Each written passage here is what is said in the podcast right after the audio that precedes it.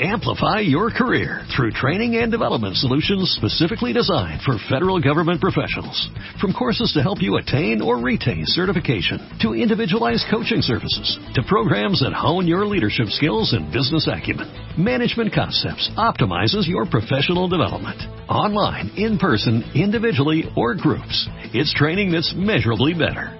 Learn more at managementconcepts.com. That's managementconcepts.com. Este mes, en Revista MOA, cumplimos dos años y lo celebramos en papel. ¿Cuál es el papel de tu vida? ¿Cómo encontrarlo y dominarlo? Papel mata pantallita y tu cerebro lo sabe. ¿Por qué nos encanta leer en papel? Papeles invertidos, cuando la vida te convierte en el papá de tus papás. Go Minimal. Depura de triques tu casa y de paso arregla tu caos mental. MOA Abril. Dos años, 200 páginas de aprendizaje, desarrollo, ideas y arte e inspiración para hacer el gran papel de tu vida. Una revista de Marta de Baile. 1, 2, 3, 4, 5, 6, 7, 8, 9, 10. Onceava temporada. Marta de Baile. Solo por W Radio. Dice Marta de baile que me deje ir y que me estoy muriendo de miedo, Marta. Que ¿Qué la- dijimos, Carla Iberia? Es que es increíble. Increíble, Carla. Tras de que se te está pagando un dinero para trabajar cinco minutos más, le dijimos a Carla Iberia, abra Abres el el programa. rollo. Abra ¿qué programa. digo? No, como no. si te dejaste ir como gordo en tobogán y No, seguiste hablando de que las me dejes. Carla Iberia fue ahorita, te voy a decir, ¿te acuerdan del, del chiste del perro? ¿Cuál chiste Sí, del perro? el perro ese maravilloso que de pronto en un circo así de esta noche la función del perro que habla. Y todo el mundo wow hay que ir se agotan las localidades reventa cañones unos boletos ya de 100 mil pesos para ver al perro que, que habla no entonces ya llega la hora tum, tum, ponme ponme y ahora damas y caballeros con ustedes el perro que habla. Nada en el escenario. Nada. Y otra vez. Con ustedes el perro que habla. Nadie en el escenario. Y atrás de bambalinas, el perrito. ¿Qué dijo? Güey, así me siento. Como el perro. Así como el perro que habla. Es que ya, Carla Iberia, te Es, pasas de es buena que ustedes, onda. a ver, ¿ustedes han tenido alguna vez enfrente a Qué Rebeca Mangas y a Marta de la audiencia. No, ni madres, no, sí puedo hablar, pero... Si se trata de un ministerio público, si se trata Para de una decir mi edad o mi peso, ley, si se trata de un de, un, Ah. de la Secretaría de Gobernación, De una marcha, de una marcha, de la maestra, de una injuria. ajá, de una injuria. Oigan, ¿sabes que está- sa- ¿saben qué estábamos Se- se hablando? impone mucho, Quiero hacer un sondeo de opinión. Silencio. Carla Iberia Sánchez, ¿a qué hora te levantas todos los días? Pues entre cuatro y cuatro y algo. Qué padre. Sí, para menta- automentarte la... Sí, es mucho Ok, felicidad. La segunda pregunta que le hice a Carla Iberia después de que me dijo a qué hora se levantaba es, Carla Iberia Sánchez, en la mañana, a las cuatro, cuatro y media que te levantas, Carla Iberia Sánchez, ¿se baña? Siempre. No lo puedo Siempre. creer. No lo yo. puedo creer. A ver, yo.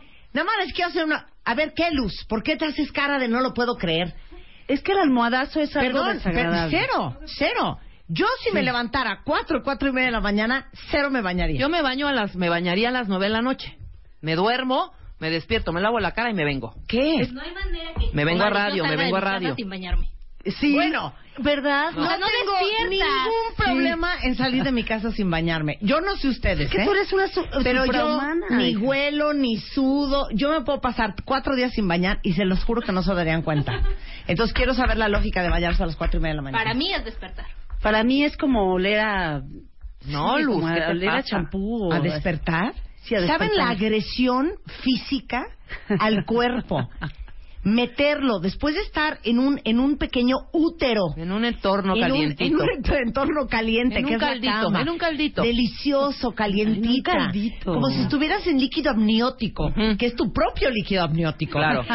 Y meterlo a una regadera. Y de pronto, riájatela. Y riájatela. El agua. agua fría. Ajá. Lo siento muy rico bañarme en la mañana. Oye, pero No, en la mañana, Luz, sí no está bien agua a las caliente ocho. y ya estás adentro. Pero a las cuatro de la cuatro, mañana, sí. no, no, hay bueno. problema. Es una mentada de... Bañas ¿Sí a las, no? bañate a las ocho y media de la noche, Carla. Exacto, hija. A gusto, pones una peli, clic, caes, Sí. te despierta el, el despertador a las cuatro, pum, pum, Oye. pum, pum, pum, pum. Pero a ver. ¿tú qué haces con un almohadazo ajeno? ¿Qué es Neta, yo ¿Qué es también, claro, cuando, por eso también me Cuando baño, porque a yo no alguien quiero que dormir, nadie me vea y diga, esta vieja no se bañó. O trae el almohadazo ahí. Sí, ¿Pero cuál almohadazo? ¿Y no por qué tú eres No perfecta? entiendo, ajeno? No, ¿Y no por qué entiendo. ajeno? Sí, no entiendo el almohadazo. ¿Dónde se le ve a uno? ¿En la cara? Eh, 100% se nota. ¿Se nota? Se ve un hoyito ahí, una, un, una Te ves hinchado. Te ves hinchado, Te ves con marcas de sábanas en la cara. Te lo juro que es cero. Te, la brilla la frente cuando no te Sí. bañas. Ah, no, pues para Sí, los que claro. la piel grasosa. ¿Tienes, tienes este, lagaña todavía? Cero. Cero. No, bueno, espera, pero espera, Marta. Lo que es impensable es que alguien entre como a, a tu hora Ajá. y si venga como recién levantado. Y yo sí he visto mucho, en muchos medios gente que sí llega como a las 12 del día y dices... Ah, yo "Oye, también, no claro. bañas". Bien, sí, O claro. vienen de la Y fiesta, aparte hay un olorcito Ah, claro. que la cama te deja. Sí, claro. Sí. El olor, a- el olor a trapo. Perdón. Totalmente. Muy bien, pues claro, el olor a trapo, Es claro. delicioso. Sí. Sí, exactamente. O, o el olor a la casa. No, el olor es a, hay unas casas que huelen como a humedad, como a closet. Así también. Claro. Como a closet de Valle de Bravo de cabaña que no han, ya sabes. Limpiado en mucho Sí, tiempo. Y, Y a eso huele la ropa y el pelo, y, ¿sabes? Digamos que a todo menos a Pero bueno, yo les les A las de la mañana no bañarse. Desafortunadamente, desde que me corté el pelo, ahora sí me tengo que bañar diario. Porque el pelo corto. Eres una Sí, lo cerda, dice. Luisa. Lo acepto. Sí, Luisa, eres una cerda. Y te voy a decir, porque con el pelo corto, sí, no, no hay manera de no, de no lavarse el pelo diario, porque se destruye. Oye, ¿sabes qué Pero deberías de con el hacer? pelo largo, no, bueno, o sea, dos wipes de bebé y vámonos. Yo lo siento peor, con el pelo largo Yo siento pensé que era hueles mucho más fácil, claro. El pelo largo hueles más, si no te bañas. Cero. El pelo te Cero. huele a No, cabo a mí el pelo no me huele. grasoso, Cero. encimoso. Pues yo no sé qué pelos tengan ustedes, ¿eh? Pero cero. Pocos. Dice pocos aquí, en- una, dice aquí un cuentaviente. Yo me. Dice, tomar el baño hasta te cambia el estado de ánimo. Yo, por mucho que se me haga tarde, siempre me baño. Ah, sí. Yo si me baño, si me despierto a esas horas, es para despertar y oler rico. Yo no puedo salir de mi casa sin bañarme. Pepita dice, yo me baño a las 4 y 20 de la mañana y estoy embarazada. ¿Sabes qué, Pepita? Ay, Pepita. ¿Tú ¿Qué? sabes lo que siente ese niño? Sí, ¿Tú sabes lo sí. que siente ese niño? Bueno, ¿a qué hora se duerme Pepita también? Ah, Sí, eso, sí, eso pregunta Belén. Tengo curiosidad. ¿A qué hora se duerme Carla Iberia? Belén. Es que yo me voy a empezar como a automentarme. Sí. Como a, ¿A las, qué hora? eh, Salgo del noticiero eh, a las 10, entonces puedo salir 10 y 20 de Televisa, once y media, 12 Del día. De la No, noche. Ah, de la noche. De la noche. O sea, hija, estás durmiendo cuatro horas. Sí, cinco horas. Pero a ver, espera. Fíjate que quería tocar un punto que me parece Sí. interesante. Deberías Sí. de hacer una mesa de mitos del pelo corto. Porque toda la banda te dice que cuando te cortes el pelo, entonces sí te vas a poder peinar rapidísimo. es, broma. una total mentira. Es broma. Yo me tardo mucho más peinándome ahora mentira. que peinándome cuando Sí, tenía el pelo de una 40 mentira. centímetros. Es una mentira. Yo les voy a hacer un tutorial. Es más, yo soy una mujer tan honesta, Carla Iberia, Lo que sé, ahora muchos les ha dado por cortarse el pelo también. Y yo les dije el otro día, óiganme bien, si ustedes no son unos genios con la pistola y, el, y los cepillos, no se cortan el pelo. Sí, Es una pesadilla. Claro. El sábado, porque además no te puedes hacer ni una cola, ni un chongo, ni nada. Sí, Por eso nos bañamos, para disimular, Claro, ¿verdad? exacto. Claro. ¿Saben qué? El que me lo diga Luisa, no, No. no les doy permiso que Espérate. me lo diga que Mendoza. Dice, tiene toda la razón, Red Mangas, eres una cerda. Yo no lo dije, fue No, Luisa. Lo dijo Yo no lo Luisa, dije. la irrespetuosa de, de Luisa. Y yo no sé ustedes, pero... Marta siempre huele bonito. Sí, no, o sea, ¿cómo que ahora sí tienes que bañarte No, diario? el- no, aquí el tema no es si hueles bonito o no hueles bonito. El tema es sientes? cómo te sientes si te bañas o no te bañas. Punto. Y Sí. qué tan puerco eres si te bañas o no te bañas. Exacto. Oigan, Carla Iberia va a reuniones entre semana. ¿Y qué me sa- Están intrigados como que, por tu como vida que sí me sabe, eh, sí me O sea, sabe algo. una cena en miércoles, ¿vas? Mira, Eh, el- todo, todo mi, todo, no, digamos, Ujú. eh, el, el placer personal del trabajo y tu pasión es una cosa. Ajá. Luego hay otra parte que es que mi, mi mitad es nocturna. Claro. O sea, Mitad Qué difícil, Entonces, ¿eh? digamos que estoy dejando por ahí a, a una mitad abandonada. Exactamente. sí, más o menos. Pero si te invitan a una cenita un Sí, día entre sí. semanas, sí te Ok, la echas. eh, ¿no? César Bolo tiene otra pregunta. Venga. Carla Iberia Sánchez. Pregúntenle a Carla. Sí, Carla Iberia Sánchez es una mujer que coopera entre semanas. Pues, básicamente cuando se coopera, coopero siempre. Sí. Ah, Cuando muy bien, coopera, muy coopera bien, muy bien. No es de, no es de, no, espérate, hijo, Sí. me tengo que levantar en tres horas. Exacto, no, no. no, ma- no, digamos que me concentraría y diría, anda, 20 minutos. Anda y ve. Anda y Oh, ve. anda No, y ve, anda y ve. anda y ve. ¿Quién Te soy veo yo? nervioso. Anda y Anda ven. y. Ah, Anda y ven. Anda y ven. ¿Quién soy yo para no hacerlo? Exacto, exacto. Dice Pero solo aquí, cuando hay. eh, Ay, claro. Carla Iberia Sánchez, ¿se maquilla en las mañanas? Es obvio que no. La otra vez tuiteamos unas fotos donde parecía un, un cadáver. No, no, no. A veces, si de repente te pasa, Marta, que llega un- una personalidad a la que invitaste Ujú. Sí. y no te acuerdas, y entonces pues, Ahí de entra, repente, claro. si te, quieres sí, juntar me rápido, quiero sí, rapidito. güey, Pásame, no. por favor, el lipstick. Sí, Ok. no, Siguiente pregunta. Marta, del cuentaviente Exacto. hacia Carla Eh, Iberia. eh, Carla Iberia Sánchez es una mujer que siente. Esa la acabo de inventar yo. Esa es la verdad. Esa sí la No, acabo de inventar. no, la yo. típica. Te conteste, El punto Marta. es que les digo una cosa. ¿Quién es Carla Nada. Qué fuerte y un aplauso para todos los que se despiertan a las cuatro, cuatro y media de la mañana. Venga, venga. Un aplauso. Oye, espera, espera. Para mí eso es una violación a un derecho humano. ¿eh? Oye, pero Claro. ¿sabes que la otra vez salió un español No, de estos sí. que dan tutoriales de maquillaje y dijo, a ver, era un español, decía, a ver, tías, con lo único que no pueden dejar de salir es con corrector en las ojeras. Tú, por ejemplo, ¿con qué no podrías dejar de salir? ¿Cómo? De maquillaje. Yo creo que con... Yo creo... Yo rímel. Yo. ¿Tú rímel? ¿Rímel? No, yo creo No, que... sí, el rímel que me hace el ojo Hijo, chico. estoy entre el rímel y el corrector. Es que eso También dijo el que la corrector, única, claro. Corrector. El corrector es que importante. la única diferencia entre verte bañado, Ahora, limpio tú, y tú vivo... que eres ojerosilla como yo, necesitas Sí. un corrector Floro color insulto. salmón. Floro insulto. Sí. ¿Ok? Flor insulto. No, Flor insulto. no, no es Mira, ninguna tú que- flor tú que- insulto, tú que porque yo tienes así padezco como- lo mismo. Tú que tienes así tus bolsitas aquí, Es como yo. Estoy dando un tip de belleza a la señora. Ok. Hija, Señorita, un corrector ahorita. color Eres cojita, salmón, como yo. ajá, naranja. El naranja mata el morado.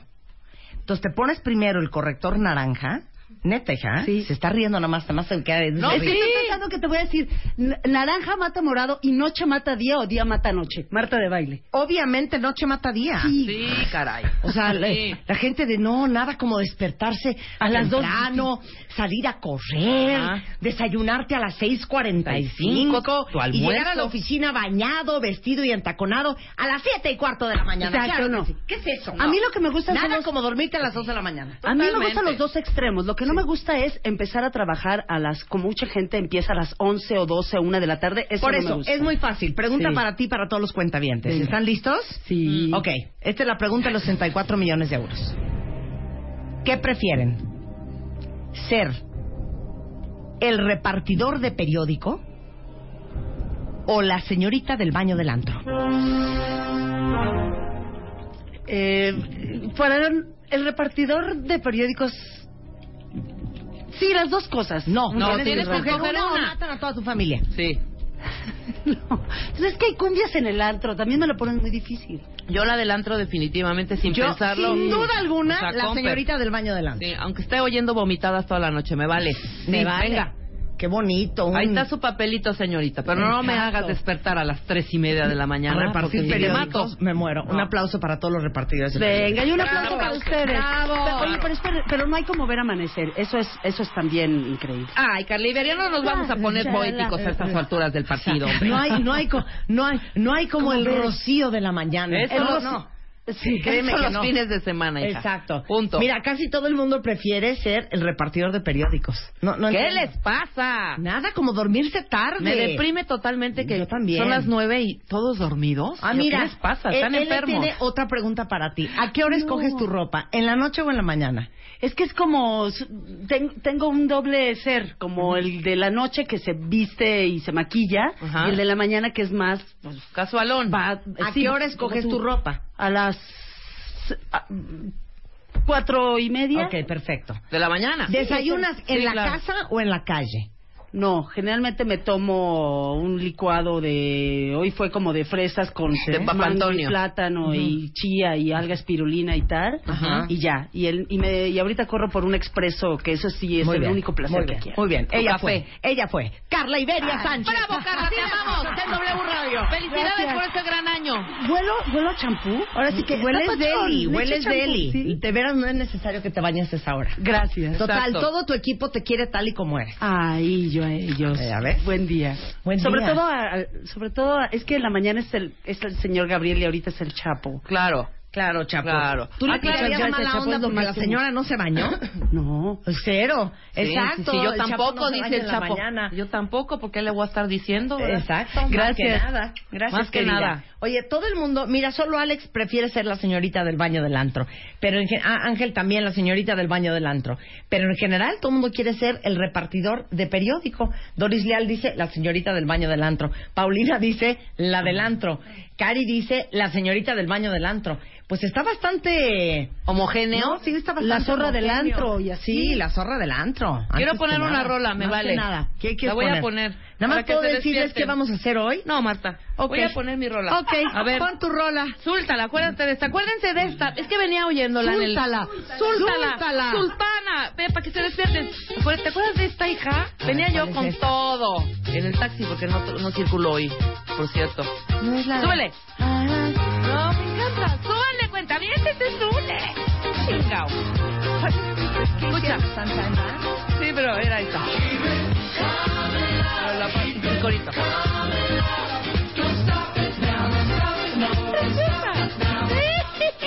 Ahora sí. ¿Sí? Déjame decirte que Oprah Winfrey tiene un programa buenísimo en su canal de OWN que se llama Where Are They Now? Y Ajá. hace poco salió en un episodio este cuate de Casey and the Sunshine Band. Dije, ¿Y no lo está? reconoces. ¡Ah, claro! Gordo, gordo, con una playera como de gringo hawaiana. Ajá. Eh, vive en Florida y pues sigue cantando donde lo llamen. Y luego también buscaron al de los Osmonds. ¿Te acuerdas el pecoso? Perdón, no eran los Osmond, era los, the Partridge la familia Family. Partridge Sí, Family. claro. Danny se Sí, llamaba Dan- estuvo en drogas y Ajá. todo, y También encontraron a ese. Encontraron también creo que Scott Baio. También ya súper ruco. Sí, pero este me dio una risa. ¿Sabes aquí a quién gordo, poten deberíamos contar? Sí. Hay que buscar a... Empiecen a pensar. Sí. Yo buscaría a Oscar Atié. ¿Se acuerdan de Loco, cansado, ojeroso y sin emociones? ¿Qué ¿Dónde habrá, está sido de, ¿Qué habrá sido de Prisma? No, Prisma sí, sí, sí, la he visto. ¿Sí? Pero Oscar Atié, tú... ¿Cristal? Cristal también de pronto. Sí, de pronto no sí. he visto. Pero, Onta, Oscar Atié. Onta, ¿quién más? Mario Pinto. Sí, Mario Pinto. Así, Mario Pinto. mándenos para buscarlos. Yo, yo sí traigo Estaría una angustia por dónde está Oscar Atié. Estaría Oscar Atié fue novio de Erika Buenfil. Claro. Cuando Erika Buenfil tenía su Thunderbird rosa, ¿se acuerdan? tenía un Thunder rosa, güey. Por ¿Es en supuesto. Que nos escriba Erika y nos diga, sí, cierto, tuve un Thunderbird rosa 1990. Exacto, mándenle un tuit a Erika Buenfil que nos aclare eso. Hoy va a haber consultorio en Derecho Laboral. Regresa Raúl Mayar, que fue un éxito la última vez que vino a hablar Claro. justamente sobre los, despi- los despidos injustificados y los salarios caídos. Entonces, si ustedes tienen cualquier pregunta laboral, hoy viene Raúl Mayar nada más a contestar sus preguntas. Eh, vamos a traer a Hazel Blackmore. Ella es la directora ejecutiva de la Comisión México-Estados Unidos para el Intercambio Educativo y Cultural, COMEXUS. Y vamos a hablar eh, sobre una próxima feria que se lleva a cabo el día de mañana en la Biblioteca Vasconcelos, donde van a estar participando 21 universidades de Estados Unidos, justamente promoviendo que mexicanos se vayan a estudiar allá. Es la Feria de Movilidad Académica México-Estados Unidos y viene Hazel Blackmore a hablar de eso. Y después eh, vamos a arrancar con Francisco Martín Moreno, que seguramente muchos ubican ese nombre. Él es un gran escritor, novelista y conferencista mexicano. Y acaba de sacar un libro que se llama México Engañado. Y ustedes que ya son, gracias a Claudia X González, gracias a David Calderón de Mexicanos Primero, expertos en el tema de educación, vamos a hablar en base este, a este libro de Francisco, México Engañado, las tres razones por las cuales vivimos engañados en México. No saben qué interesante conversación y de eso vamos a hablar regresando en W Radio. Pero antes de irnos al corte, dos cosas muy bonitas, cuentavientes. Uno, para todos los que tienen hijos, eh, déjenme decirles que Liverpool, a partir del 11 de abril y va a durar hasta el primero de mayo, eh, están los juguetes más novedosos y la ropa más linda para niños con un 20% de descuento en monedero electrónico o hasta nueve meses sin intereses. Y eso no es todo.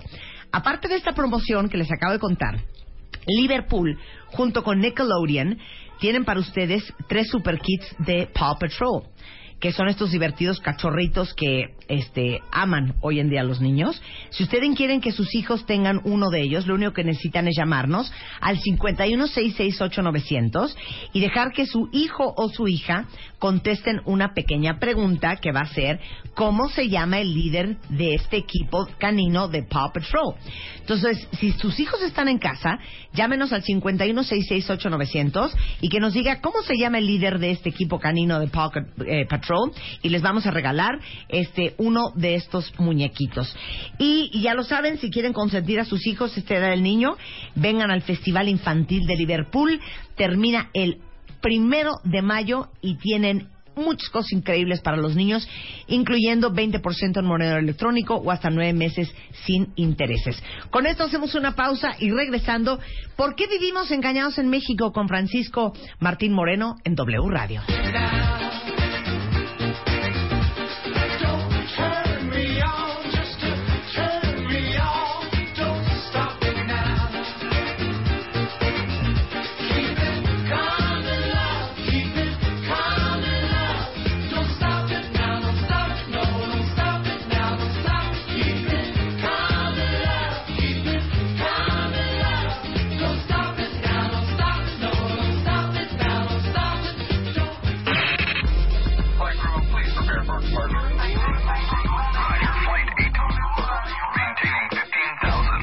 Temporada 11.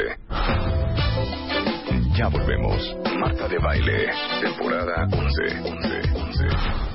W Radio.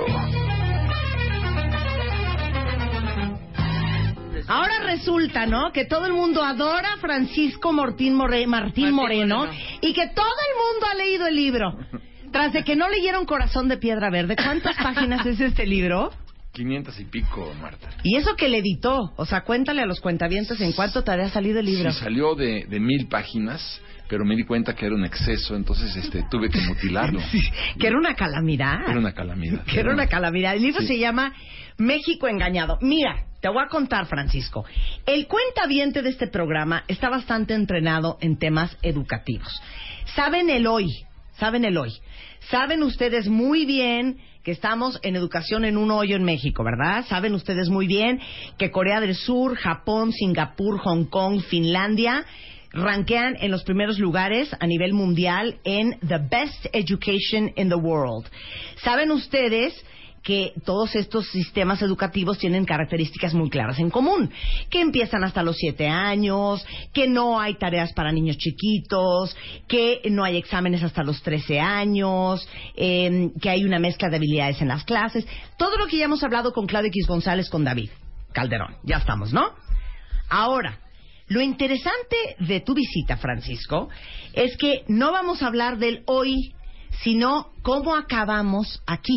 Y ese es un poco el, discurso del libro, ¿no? Es correcto, sobre todo encontrar, Marta, en qué, en qué punto tangencial México se extravió. México se perdió. Nada más te voy a hacer una pregunta. Si había un día en México en que íbamos muy bien, sí. ¿Cuándo fue ese a día? Ver, te voy a decir una cosa. El, imperio azteca llegaba desde el norte del territorio Purépecha, Michoacán, hasta prácticamente Honduras. Imagínate lo que era administrar ese gigantesco territorio y además sin analfabetas. Ya sé que es un barbarismo decir analfabetas porque no había alfabeto, pero a los niños se les educaba, se les educaba en, el, calpuli porque en cada calpuli por disposición no, legal... explicas qué es el calpuli para todos los que no sepan. El, calpuli es una organización ejidal social maravillosa donde donde te entregaban a ti como titular del Calpuli cierta cantidad de tierra para que tú la explotaras en, los términos que señalaban los ingenieros agrícolas mexicas. Entonces te decían, tú en este territorio tienes que producir, voy a decir, 300 toneladas de maíz. Si no lo producías el primer año, te daban la oportunidad el segundo. Si al tercero tampoco, entonces te convertías en esclavo de otro Calpuli y perdías la titularidad. Pero lo importante no es eso, sino lo importante es que en cada Calpuli había una escuela Y los niños se capacitaban con los códices. O sea, no había analfabetismo. ¿Dónde se pierde México? O sea, hasta ahí vamos muy bien. Íbamos muy bien. Todos iban al calpuli, Por eso se pudo los niños sostener. sabían sus cosas. Así es, estaban, estaban capacitados, estaban educados, estaban instruidos los chamacos. Bueno, cuando, se- cuando se logra eh, la, la conquista de México, en la encomienda que fue la nueva organización agrícola española, a donde los, a lo- como una recompensa a los servicios prestados a la corona, a los españoles les entregaban extensiones gigantescas de tierra. En estas extensiones gigantescas de tierra, claro que desapareció el calpuli, y entonces, en lugar de que en cada encomienda española hubiera una escuela, pusieron una iglesia. Este es el punto toral. ¿Qué quiere decir, Marta? Que cuando Iturbide llega al poder en 1821, bueno, 98% de los mexicanos no sabían leer ni escribir. 98. Aparte, perdone, 1821, ¿Sí? sí es un poco antier. 300 años después de, la, de que se lo consuma la conquista de México en 1521, 300 años después, los mexicanos, 98% no sabían ni leer ni escribir. ¿Quién era la encargada de la educación? El clero católico. El clero católico tenía que educar a las masas. ¿Qué es lo que hizo el clero católico? Educar a los, a los criollos, a los, a los eh, hijos de los, obviamente a los españoles, pero no educaron a las masas indígenas, que, que- que quedaron sepultadas en el analfabetismo. Ahora, para ahí, no es por intrigar, pero ahorita es que estoy viendo esta lista de la mejor educación en el mundo, Corea, Japón, Singapur, Hong Kong, Finlandia, Reino Unido, Canadá, Holanda, Irlanda, Polonia, Dinamarca, Le- no son católicos. Ajá. ¿Qué tal? Bueno, compara un país, tienes toda razón, compara un país donde hubo Inquisición, por ejemplo, México, Guatemala, Colombia, Venezuela, Perú, Ecuador, con países donde no hubo Inquisición. Llámese eh, Nueva Zelanda, llámese Australia, Canadá, Claro. Estados Unidos, Inglaterra. Ve donde no hubo Inquisición y donde sí hubo Inquisición. Entonces ahí tienes una explicación. El, el, el, el peor enemigo de este país ha sido siempre el clero católico mexicano. El peor enemigo que hemos tenido en la historia de, de- de México ha sido el clero católico. Entonces, a ver, regresemos. Entonces, sustituyen todos los calpulis Sí, por iglesias. sí. 1821, cuando sube Iturbide al poder, el 90 y cuánto por ciento la, el 98% de la población no sabía ni leer ni escribir. Tenía que informarle a la gente, se subían en unos pequeños bancos y leían el periódico en voz alta en las esquinas porque la gente no sabía ni leer ni escribir. Mientras que, y yo no soy protestante, yo no soy católico, yo no creo en Dios, bueno, lo, lo digo más que nada para aclarar al público que no tengo ninguna tendencia, en el protestantismo te dicen, si te quieres salvar, tienes que leer la Biblia. Y para leer la Biblia tienes que aprender a leer y escribir, aunque parezca una perogrullada. Bueno, pues entonces, ¿qué pasa? Que se venden medio millón de libros de la cabaña del tío Tom en 1850 porque la gente estaba capacitada. Y es, tú dime qué es más fácil de manipular, un país instruido o un país ignorante. Claro. Y cuando finalmente, después de 34 años de dictadura de Porfirio Díaz, del tirano malvado este, bueno, cuando lo alargamos del país a punta de bayonetazos en 1911, 85% de la gente no sabía ni leer ni escribir. Es un país analfabeto, es un país ignorante. Y 1911 es también antier.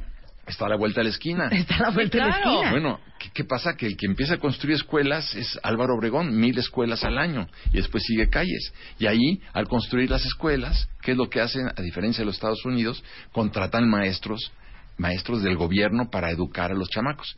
Y gracias a esto tenemos un millón seiscientos mil maestros. Ahora capacita hoy a un millón seiscientos mil maestros.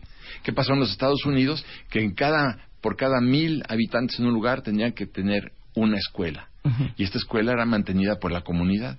Entonces ahí fue la sociedad la que financió y la que se ocupó y se preocupó de la educación de los chamacos. Pero fueron los mismos maestros de la sociedad, a diferencia nuestra, que fueron los maestros del gobierno los que tienen que, supuestamente que capacitar a los chamacos. Se burocratizó la educación. Y donde hay un burócrata hay un problema. Y donde hay un millón seiscientos mil maestros, Hay un problemón. hay, hay un problemón. Basta con salir a la calle para que te des cuenta por qué somos un país de reprobados. Porque la educación nacional, no de este gobierno, la educación nacional ha fracasado históricamente.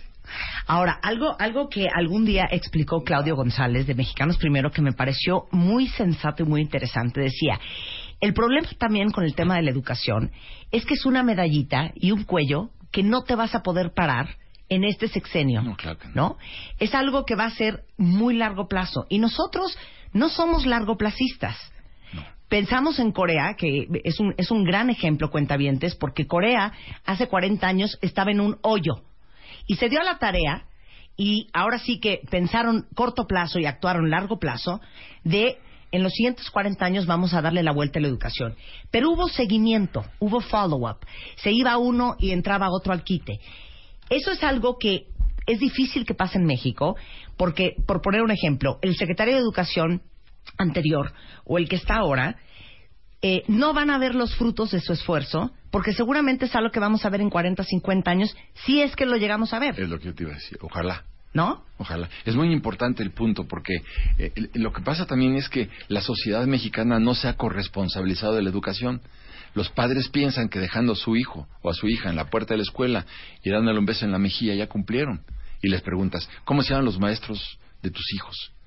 ¿Qué les están enseñando en la escuela? ¿Cómo sabes que lo que les están enseñando en la escuela no es contrario a tu discurso familiar a la hora de la cena? Entonces, ahí es donde comienzan también las grandes diferencias. La sociedad mexicana no se corresponsabiliza de la educación.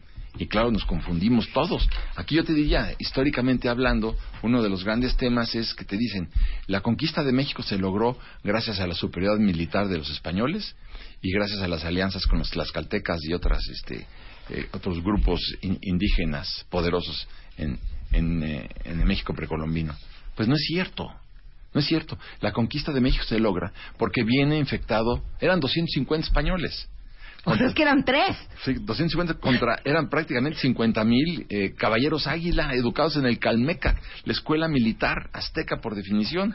Bueno, ¿cómo iba a ser posible esto? Llega un negro con Pánfilo Narváez que está infectado de viruela y se muere el 90% de la población del Valle de México por la viruela. No perdamos de vista que el Tlatoani Cuitláhuac muere también de viruela, como murieron como moscas. Entonces, gana la, es una guerra bacteriológica. Cuando te dicen la ciudad de Tenochtitlan se tomó a, cañonazos, no es cierto. Moctezuma le abre la puerta a, a Cortés y lo deja que instale en el palacio de Axayacatl. Mentira tras mentira. A ver, Marta, ¿por qué dicen la noche triste? La noche triste fue la noche en que los mexicas le ganan a los, a los españoles. Sí, sí. Bueno, ¿por qué la noche triste? Tendría que ser la noche de la alegría. Es que lloró Cortés, y a mí que me importa que haya llorado Cortés. Sí, a que lloren en su casa, que lloren en la mía, pues que lloren en la suya. Sí, bueno, pero es la noche de la alegría, la noche del elixir, del éxito. Finalmente triunfaron los aztecas. Entonces, no, a, a los chamacos los traman con mentiras. Con, cuando nos dicen, por ejemplo, a mí me lo dijeron en la escuela, que, que al, eh, los españoles le cambiaban a los aztecas, le, le- le cambiaban sus, sus pecheras, sus, sus brazaletes de oro, se los cambiaban por cuentas de vidrios y por, por eh, objetos de vidrio. No es cierto. Eh, si, si, si hubiera sido esto, no hubieran tenido un tesoro, y lo tenían, apreciaban los metales. Es, la- es el punto de vista de los, de los españoles. Por eso te digo, eh, ¿quién escribe la historia? Te dicen, la, escribe- la historia la escriben los vencedores. Nada más que los vencedores los largamos en 1828, los largó eh, Vicente Guerrero del país, y desde entonces no hemos podido escribir la verdadera historia de México. Que el que hizo un gran esfuerzo por lograrlo, y hay que decirlo, fue precisamente Martín Luis Guzmán con el primer libro de texto gratuito. Si tú comparas el primer libro de texto gratuito de 1960 con este libro del 2015, vas a encontrar una, una, una cantidad de aberraciones, de omisiones, de mentiras, de verdades a medias verdaderamente aberrantes. En la página 115 hay una foto que se las acabo de tuitear, que es el monumento a Hernán Cortés en Medellín, España, que es la tierra natal de Hernán Cortés, y, hay que ver que con la bota izquierda está aplastando la cabeza de un indígena. No sabemos si es Moctezuma o Cuauhtémoc. Esto es tan representativo de lo que estás hablando. Sí, así es. Tú, tú lo puedes, este, es un monumento que, que cada día hay alguien que le tira pintura roja a este monumento de Cortés, donde está aplastando la cabeza de Cuauhtémoc, lo está, la está aplastando con, el- con la bota derecha, y bueno, ahí te das cuenta de, de cómo se contempló la historia de la conquista de México. Pero hay mucho más. Yo te diría que es importante eh, decir, ¿por qué no se habla, por ejemplo, de- de- de- del papel del clero en la Constitución de 1824? Derogan la Constitución del 24 y, y, y derrocan al gobierno de, Valentín Gómez Farías porque no estaban de acuerdo con la Constitución. Después, eh, ignoran lo que fue la rebelión de los polcos en, en- durante la intervención, la intervención norteamericana, cuando nos quitan la mitad del territorio nacional, que esa rebelión la arma el clero católico cuando el presidente eh, les pide una cooperación, Gómez Farías les pide una cooperación de 15 millones de pesos porque era la única entidad que tenía dinero, no se los da y organizan un levantamiento armado durante la invasión norteamericana en México. Bueno, después, eh, como no están de acuerdo con la Constitución de 1857, lo que hacen, que es alarmante también, es convocar a, a la rebelión, a una guerra de reforma, porque no están de acuerdo con la Constitución del 57 y el, el credo católico financia este movimiento armado donde, no- donde nos matamos entre los mexicanos, igual que en la Constitución del 17 organizan el- la rebelión cristera porque no estaban de acuerdo con los postulados de la Constitución mexicana. ¿Qué hubiera pasado, Martín Moreno? Yo, ¿Qué tal? Francisco. Señor Martín Moreno. Señor Martín Moreno. ¿Qué hubiera pasado si no hubiera conquista en México? Eso es- Específicamente en el tema de la educación. déjame decirte que, eh, bueno, ¿Cuál es tu assessment? El, el, el, déjame decirte que el término hubiera en términos históricos Sí. se conjuga en tiempo pluscuamtonto. Por ser fino, así, así se, es muy difícil decir qué hubiera sucedido. Pero bueno, yo creo que eh, los aztecas, los mexicas tenían una gran eh, conciencia de la importancia de la, de la educación. Y por ello habían puesto en cada calpulí una escuela y no pusieron una iglesia. Pero, a ver, eh, eh, es muy claro ver los países que fueron conquistados por, eh, por los ingleses a los países que fueron conquistados por los españoles. Claro que me van a decir muchos que la, la- los ingleses cuando llegan a los Estados Unidos en las tres, y fundan sus 13 colonias, mataron a todos los indígenas. Pues aquí prácticamente se logró lo mismo con la peste. Fue involuntario, pero, pero se logró. Lo importante es, si tú comparas la civilización de los Sioux, de los navajos, de los comanches, de los apaches, pues verías que vivían en tiendas de campaña hechas con pieles de los animales que cazaban. Mientras que aquí, en, en- ya en el siglo VIII, ya los mayas habían construido pirámides espectaculares, en donde, ¿te acuerdas? El equinoccio donde bajaba la pirámide. Imagínate los conocimientos que necesitabas de astronomía. O sea, no hay comparación entre uno y el otro. Pero sí, sí es importante que en el libro de texto se resalten los grandes orgullos de este país. Claro. Los niños tienen que estar orgullosos de lo que ha sucedido en este país y hay cientos de motivos de orgullos que el libro de texto ignora. Mucho decimos cuando hablamos del tema de educación aquí en el programa, Francisco, eh, a los papás. Imagínense ustedes que están escuchando este programa en este momento, eh, ¿cuántas veces han castigado a sus hijos porque sacaron 7 en matemáticas o porque traen un 6.5 en química o porque volaron este, geometría? Eh, lo triste es que es hacer al niño eh, absolutamente responsable y el único responsable de esa calificación. Y tristemente es muy injusto hacerlo en un sistema educativo como el nuestro, porque los niños son solamente corresponsables y también son víctimas del mismo sistema educativo, en donde probablemente una de las grandes razones por las cuales hayan volado matemáticas es porque no les están enseñando bien. Claro que no lo están enseñando bien, pero es, es evidente si tú ves, por ejemplo, los estudios que se hicieron el año pasado para comprensión de, lectura. A los niños les daban una cuartillita para que la leyeran. Bueno, el 75% de los que habían leído esta pequeña, eh, una cuartilla, no sabían explicar lo que habían leído. Y tampoco podían resolver las, eh, las eh, ecuaciones, las, los eh, cálculos de- de- de aritmética más simples. O sea, la educación es un fracaso, pero también la sociedad tiene una responsabilidad en todo esto, porque a mí sí me gustaría que la sociedad mexicana bueno, empezara a adoptar escuelas públicas, es decir, ¿cuánto gana un maestro? Pues le pa- pagan, le pagan 10 mil pesos, bueno, pues ahora la sociedad le va a pagar los 10 que le paga el gobierno más otros 10, siempre y cuando se capacite y vamos a arreglar los vidrios y vamos a arreglar los pupitres y vamos a que los baños, eh, que haya baños en las escuelas, que haya agua corriente, en fin, que la sociedad se corresponsabilice de todo esto. Pero no lo logramos. Eh, esto, esto es un fenómeno de, de- de un egoísmo patológico de parte de la sociedad mexicana. Para mí es muy sencillo echarle toda la culpa al gobierno. Además que yo no creo, Marta, en las culpas absolutas. Nunca he creído en las culpas absolutas. Entonces, ¿dónde termina la culpa del gobierno? Estoy y comienza la culpa de una sociedad apática, indolente, que todo lo que hace siempre es Y- pero, pero a la hora de actuar, nadie actúa. Claro. Y allí en la educación es donde más tenemos que actuar los mexicanos. Claro, es increíble, pero el día que fue el tsunami en, um, en Japón, trajimos expertos en cultura asiática y específicamente en todo lo que tiene que ver con las relaciones Asia-Pacífico, bla, bla, bla.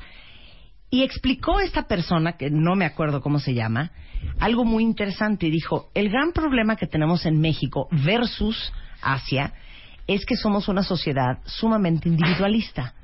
Lo que nos impresionó cuando fue el, el- el tsunami en Japón era que no veías a japoneses entrando a los oxos, rompiendo vidrios y robándose cosas, ¿no?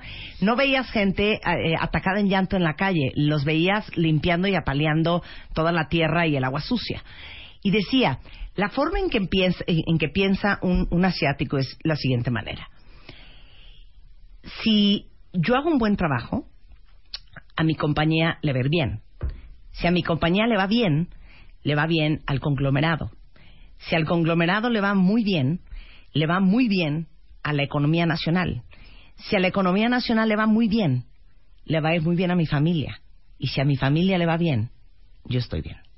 Bueno, que es una conclusión maravillosa, claro que sí. Es que esa es la realidad de las cosas, claro. Y nosotros somos, ahora sí que agua para nuestro molino. Si estoy yo bien, me vale un pito lo demás. Así es. ¿No? Tú siempre quieres que sacrifiquen el, el vecino. El vecino es el que no tiene que usar el coche. El vecino es el que tiene que ir en el metro. El vecino, bueno, así, así, así hemos ido siempre. Pero a ver, ¿quién está trabajando en todo ello? ¿Quién está trabajando en el resentimiento nacional? Pensemos en esto, eh, Marta. Cuando llegan los españoles, este, le dicen a los indígenas, tú ya no te vas a llamar Moctezuma Jocoyotzin, ahora te llamas este, Fernando Pérez. Además ya no te puedes vestir así. Además ya no debes de creer ni en Huitzilopochtli, ni en Coatlicue, ni en Quetzalcoatl. Vas a creer en este, en, en- en- en- en Jesucristo. Sí. Vas a creer después en la Virgen de Guadalupe, que la Virgen de Guadalupe, como todos sabemos, es parte de la conquista espiritual de México. Pero entonces ni te dejan este, comer lo que comías, ni te dejan vestirte como te vestías, ni te, ni te dejan educarte. De repente ya no trabajas en un calpuli, eres un esclavo que se va a trabajar en la encomienda. Ya no te llamas este, Xochitl, ahora te llamas Fernando, y entonces viene un proceso de despersonalización. Pero Pedro Cabeza de Vaca se jactaba de haber tenido 444 hijos. Entonces fíjate dónde viene el resentimiento, desde cuándo viene el resentimiento, desde que esos niños que van a ver a, cabeza de vaca, este, pues decirle, papá, pues no quiere saber de ellos, ni le importa, pues tú dirás, ¿no? Pero la madre tampoco quiere saber de ellos. O sea, están despreciados por los dos lados. Pero fíjate qué interesante ahorita que tocaste el tema de resentimiento, porque ustedes dirían, cuentavientes, que se sienten resentidos, porque yo, yo creo que hay una fina línea entre eh, un amor a la patria y un auténtico nacionalismo y una absoluta resistencia a eh, el cambio, el crecimiento, la globalización, este lo, lo, lo siento mucho porque esta aberración, por ejemplo, que existe en México hacia los Estados Unidos, hacia cualquier cosa que sea más grande, más poderoso, más internacional, yo creo que sí tiene que ver un poco con ese resentimiento y con ese nacionalismo muy mal entendido. Rebeca tiene una gran historia preciosa de unos alemanes que llevan a un partido de Pumas en, en- en el estadio de la UNAM y de repente los alemanes dicen, ¿qué están cantando? Porque todo el, el- el- el estadio estaba, sí se puede, sí se puede. Entonces decían, ¿por qué están diciendo sí se puede? O sea, ¿por qué están diciendo una obviedad tan obvia? Pues claro que se puede, ¿por qué lo cantan?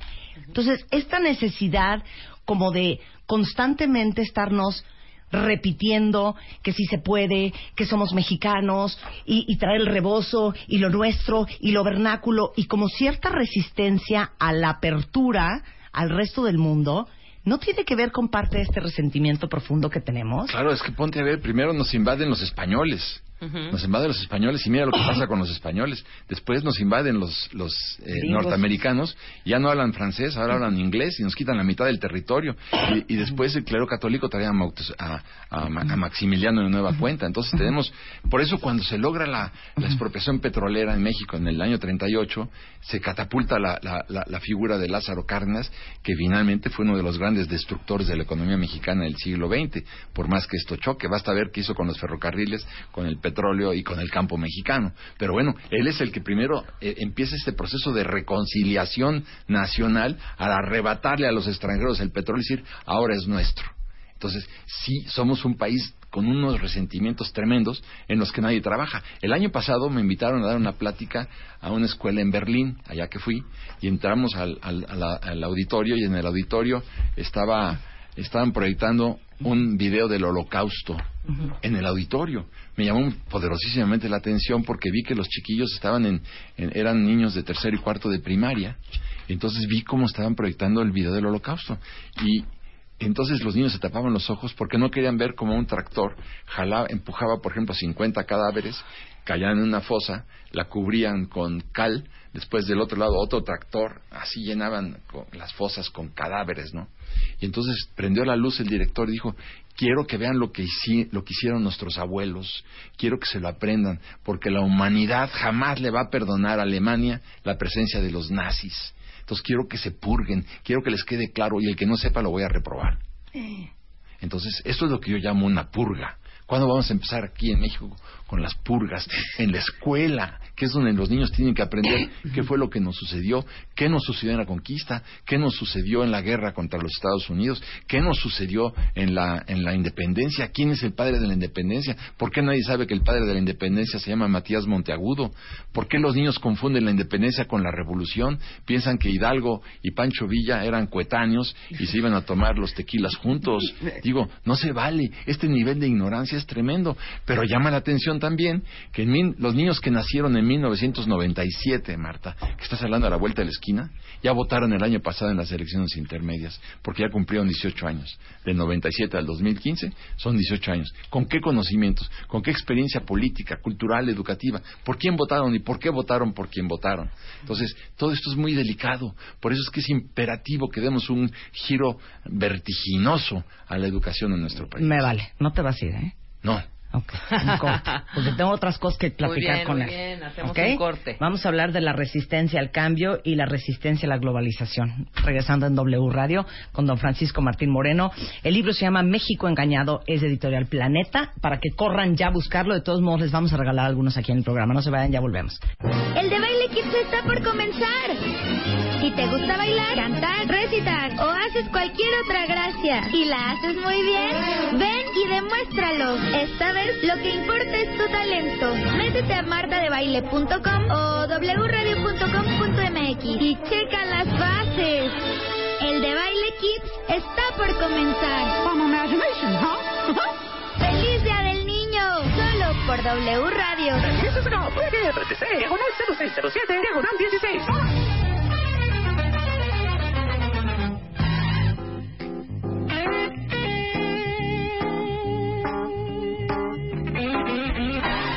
siete de la mañana en W Radio. Pues a mí me encanta que a ustedes les encante que hablemos con grandes pensadores como Francisco Martín Moreno. El libro se llama México Engañado, es editorial Planeta. Y bueno, me encanta oír opiniones diferentes. Eh, como ustedes saben, eh, Francisco es un eh, gran, pues, ¿cómo te diré? Escritor, periodista, este, pensador, este, hombre. Ser humano, Pues, all in one, conferencista, all in one. articulista, es un all in one, un all in one, un all in one. Un all in y one. estamos hablando del libro México Engañado, que sería muy bueno que lo leyeran porque van a entender mucho cuál es la opinión de Francisco con respecto al problema de educación que tenemos hoy, pero yéndonos 500, 600, 700 años atrás. Es- es- eso es lo importante, eh, eh, entender lo que sucedió. Tú no puedes corregir un problema si ni siquiera reconoces la existencia del problema. ¿Cómo lo vas a corregir? Es- ¿Y desde dónde ¿Y viene? y desde dónde viene y por qué viene? ¿Por qué? ¿Por qué? Eh, Bueno, es importante de dónde viene. Tú tocas un punto importante, Marta. Vamos a analizar en, en dos patadas la historia de la democracia en México. Ajá. Hemos sido históricamente el país de un solo hombre. Y ese, ese solo hombre es el que decidió por todos nosotros. Remontémonos hasta el siglo eh, XIV, en la fundación de Tenochtitlan. Bueno, ahí tenemos eh, que el Tlatoani era el que gobernaba. Ni siquiera se le podía ver a los ojos. Hay, hay que ver ello. Él gobernaba, el Tlatoani decidía la suerte de todos. Después, ¿quién decidía la suerte de todos? El virrey, que duró 300 años. Ya llevamos 200 años del imperio azteca y 300 años del virreinato sin democracia. En el siglo XIX, bueno, está ya la, la guerra de independencia de México, después viene eh, la invasión de Barradas, después viene la invasión norteamericana. Ya, enciclopedia, qué insoportable eres. De- después, de- viene después viene la el guerra de- tratado de, de, Tlayuda, después viene de, de la Tlayuda, La Tlayuda, de la Tlayuda, bueno, y el plan de Ayala, que dónde lo vamos a dejar. ¿No estás pesado, Francisco? Bueno, lo que te quiero decir es que en el siglo XIX Santana regresa 11 veces al poder. 11. Bueno, sí, qué sí, sociedad sí, mexicana. O sea, no hay democracia, lo que quieres No, decir. donde voy es que ya en el siglo XX, bueno, viene la revolución, viene la diarquía, la diarquía. Obregón Calles y se instala la dictadura perfecta encabezada por Lázaro Cárdenas desde 1934. Entonces, eh, todo el, el siglo XX no hubo democracia. La democracia en México ya con la señora Fox. Pe- Perdón. Con la señora. Híjole, el- ahora sí que eso fue un Freudian slip. Asqueroso. Of course. Qué idiota. Pero te eres. pones, te pones a ver, Marta, llevamos en realidad eh, 15 años, 20 años de democracia en este país.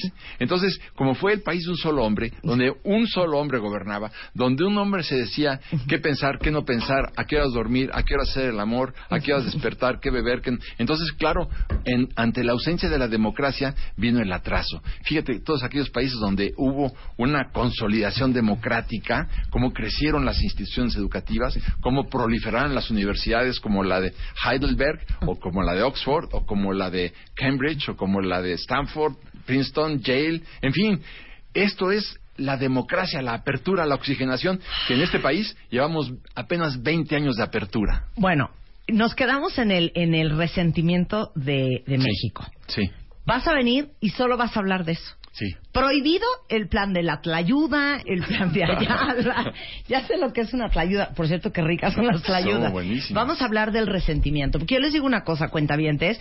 Lo decimos riéndonos y riéndonos, pero yo siempre he pensado que el objetivo de este programa en estas tres horas diarias es darles a ustedes educación, información y entre risa y risa, risa y risa, que abramos un poco nuestra mente, que veamos más allá de nuestra nariz y que nos demos cuenta que el mundo es mucho más grande y que las oportunidades que tenemos de aprender y de crecer y de saber van mucho más allá de lo que tenemos enfrente todos los días.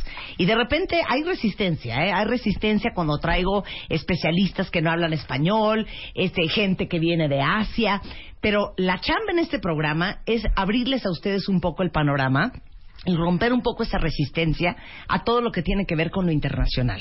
Yo creo que sí, yo creo que es muy importante la apertura otra vez. Volvemos a lo La mismo. apertura. La apertura de lo interno y la apertura también ante lo externo. Eso se llama oxígeno, se llama entendimiento, se llama comprensión y no lo hemos logrado en nuestro país. Ahora, por ejemplo, se está haciendo la reforma ed- educativa mal dicha porque no es más que una reforma laboral. Es lo que han hecho. Llevar a los maestros a la escuela no es una reforma educativa. Aquí, ¿dónde comienza o dónde debe comenzar la reforma educativa? Con poner clases de ética en palitos 1, palitos 2, palitos 3, hasta el último año de la Facultad de Derecho. Necesitamos hacer una reforma ética importante. Ahí debe comenzar la reforma educativa y después te diría ya, si tú quieres, una reforma educativa que implique cómo enseñar, cómo aprender a estudiar. A ningún niño que va a la escuela, es una aberración, le enseñan cómo estudiar y cómo aprender. Entonces hay que cambiar todos los sistemas de enseñanza y vamos entonces a cambiar el destino de este país. México engañado. Eh, ¿Son cuántas páginas? Hijo, te pasaste, Francisco, es que también. Sí, ¿eh? es que eran. Es que estás la, viendo que llueve y no te hincas. son la A ver, ¿cuántas la- son? Pero estás pasando a la bibliografía. Por eso, o sea, ok, es- es- estoy- es- me estoy brincando la bibliografía. Hojas y hojas y hojas. Uno no tiene que leer la bibliografía cuando lee un libro, ¿no? Yo creo que sí, yo creo que No. bueno, bueno, no leerla, pero sí, no, sí vamos consultarla. Pues nada más te das una ojeada y dices, no, se investigó un chorro. Sí.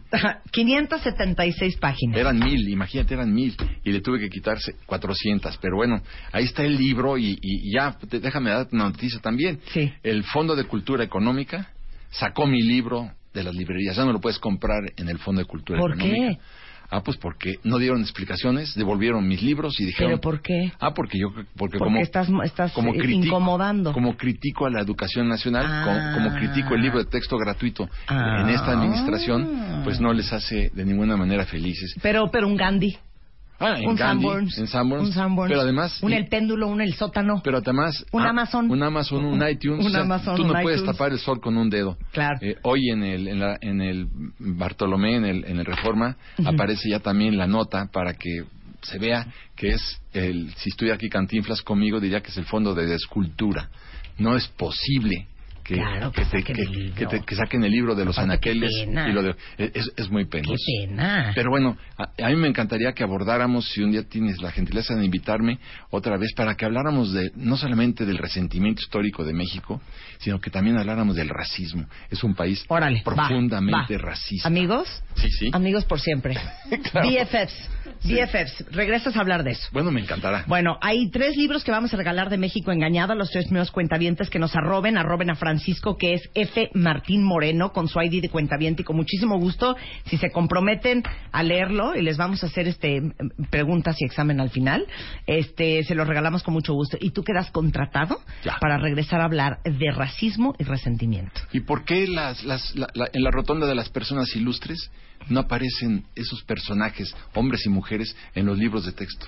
¿Por qué, por qué, Marta, los nombres que están escritos co- en letras de oro en el Congreso de la Unión pues, no aparecen en los libros de texto?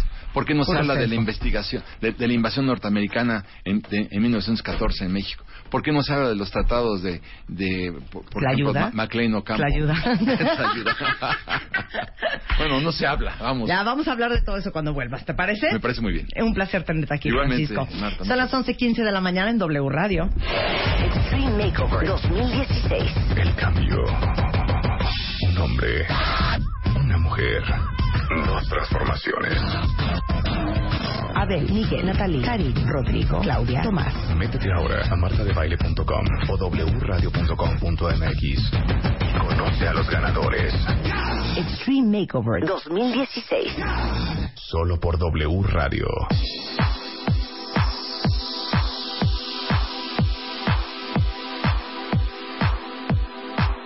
11.16 de la mañana en W Radio y todavía falta mucho por aprender porque ahí viene Hazel Blackmore, es directora exclusiva de la Comisión México-Estados Unidos.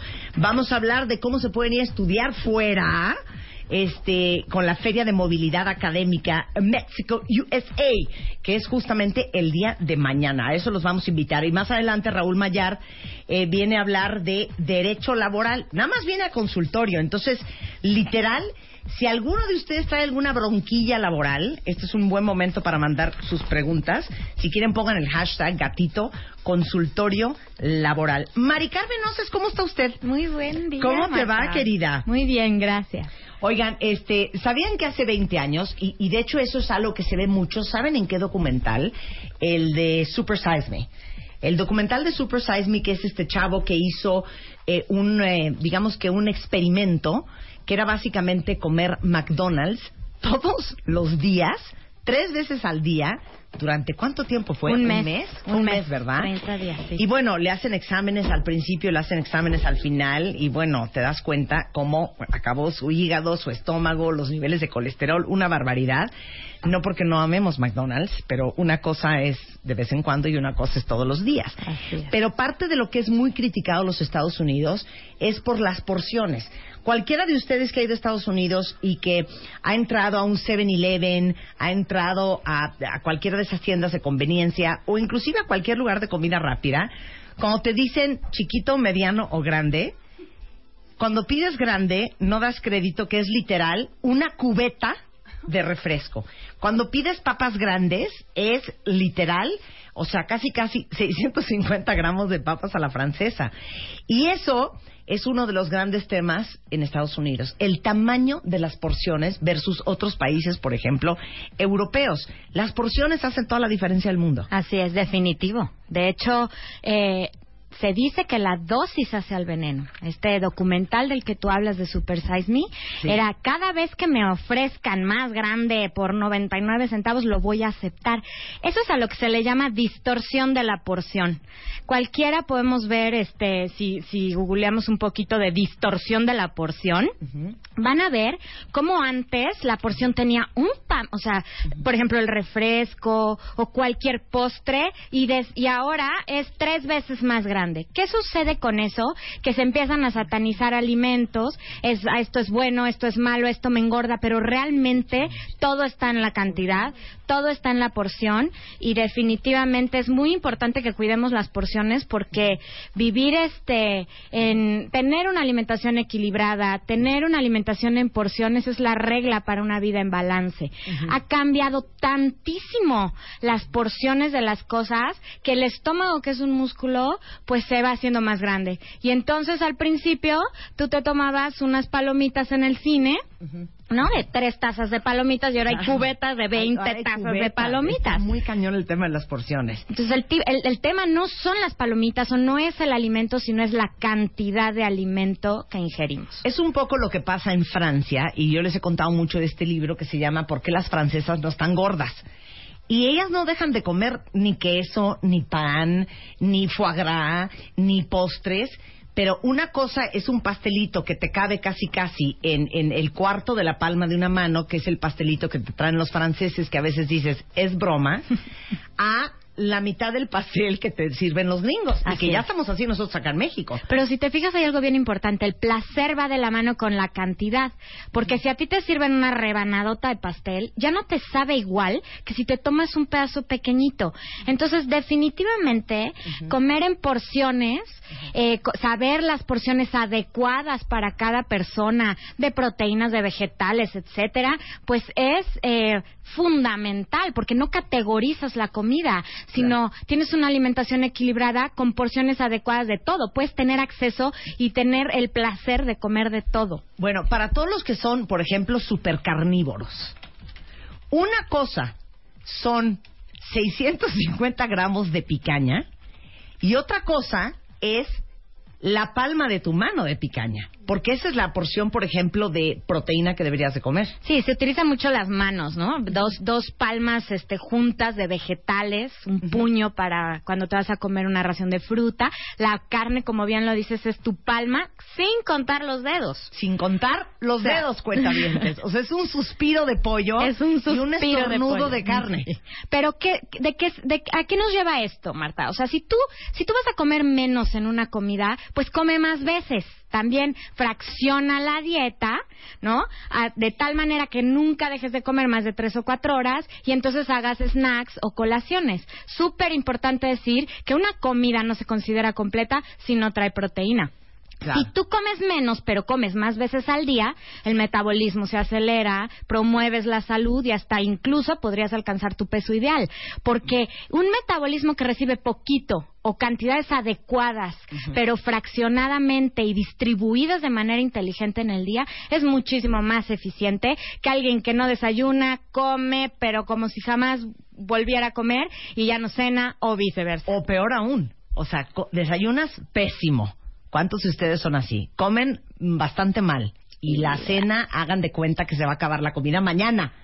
Y este, ahora que está toda esta campaña de eh, la línea balance de San Rafael, estuvimos hablando la semana pasada que la forma en que se debe de dividir, y tú corrobóramelo, es 25% de tu ingesta calórica es el desayuno. Así es, correcto. 10% el snack de la mañana.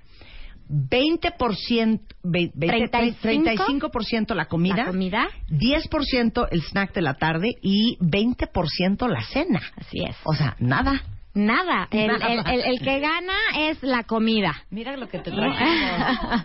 ¿Qué, qué trajiste? ¿Qué es? Pues es la línea balance de San Rafael. A mí me gusta. Esta es pechuguita de, De pavo. pavo. Es ver, pechuga de pavo, también es jamón de pierna. Jamón de pierna. O sea, es proteína magra, Ujú. ¿no? Es, es eh, toda la línea balance de San Rafael. A mí me gustan dos cosas de esta línea. Una es su perfil nutrimental, ¿no? Son proteínas magras, este, fáciles de comer, bajas en grasa, reducidas en sodio, eh, no tienen gluten y tampoco tienen colorantes artificiales. Y toda la línea balance de San Rafael tiene una página a la cual los invito, es Vida en Balance. Me gusta como toda esta propuesta de no nada más tips de alimentación y de come, ¿no? Carnes frías saludables, sino todo este backup que tiene de ejercicios, de todas las áreas de tu vida. O sea, el bienestar no nada más es si te comes o no te comes algo y cuánto te comes. In- incluye otras muchas cosas. Y una vida en balance es una propuesta de que tu vida emocional, este, psicológica, el ejercicio, toda la parte de descanso, de relax, de trabajo, de motivación esté en equilibrio. Me gusta. Oye, me gustó este. ¿Qué es? Esta es pechuga de pavo. Pechuga de pavo. Yo soy fan de la pechuga de pavo. Hay unas recetas, también les invito a, a visitar la, la página, porque, por ejemplo, este, hay unos espárragos este, envueltos en jamón de pierna o en pechuga de pavo con una salsita de, de yogurt. Hay muchas recetas muy fáciles, es muy conveniente y muy práctica toda la línea. Para snacks, para desayunos, para cenas, las puedes incluir muy fácilmente y la línea es bastante niños, grande. Que los Sí. niños les encanta comer carbohidratos y no es posible que coman tan poca proteína. Así es. De veras. Todas ¿eh? las comidas tienen que salchicha. tener eh, proteína. Todas las comidas. Si, la, si el desayuno nada más te echas una barrita y una fruta, no está completa porque no trae proteína. Entonces, incluir la línea balance de San Rafael haría que tengas este beneficio de las proteínas de acelerar tu cuerpo, mantenerte en forma, este, tener todos los beneficios en el sistema inmunológico y aparte la conveniencia del sabor, porque como tú bien lo dices, son ricos, son reducidos en sodio y ni siquiera te das cuenta. O sea, finalmente el sabor es muy agradable y eso es lo que los hace tan aceptables. Y saben qué padrísimo tiene, qué padrísimo, ¿eh? ¿Saben qué está bien padre que tiene vida-medio en balance.com, una calculadora que pueden entrar ahorita a esa página www.vida-medio en balance.com, diagonal calculadora, pones si eres hombre o mujer, pones tu actividad física, a mí ponme ahí ligera, no seas perra, no me pongas sedentaria, ponme ligera, pones tu peso y te dice cuántos gramos de proteína necesitas comer al día. Eso está buenísimo. Toda la información está videnbalance.com.mx. Muchas gracias, Mari Carmen. Al contrario, Un Marta. placer tenerte acá. Igualmente. ¿Nos dejas nuestro Por supuesto, es para hijos, ustedes. tenemos comida. 11.25 de la mañana, hacemos una pausa y regresando, ¿cómo hacerle a estudiar a Estados Unidos con Hazel Blackmore de Comexus en W Radio? Ya volvemos. Marta de Baile, temporada 11. 11, 11. W Radio. Los mejores temas con Marta de Baile. Ya regresamos. Temporada 11.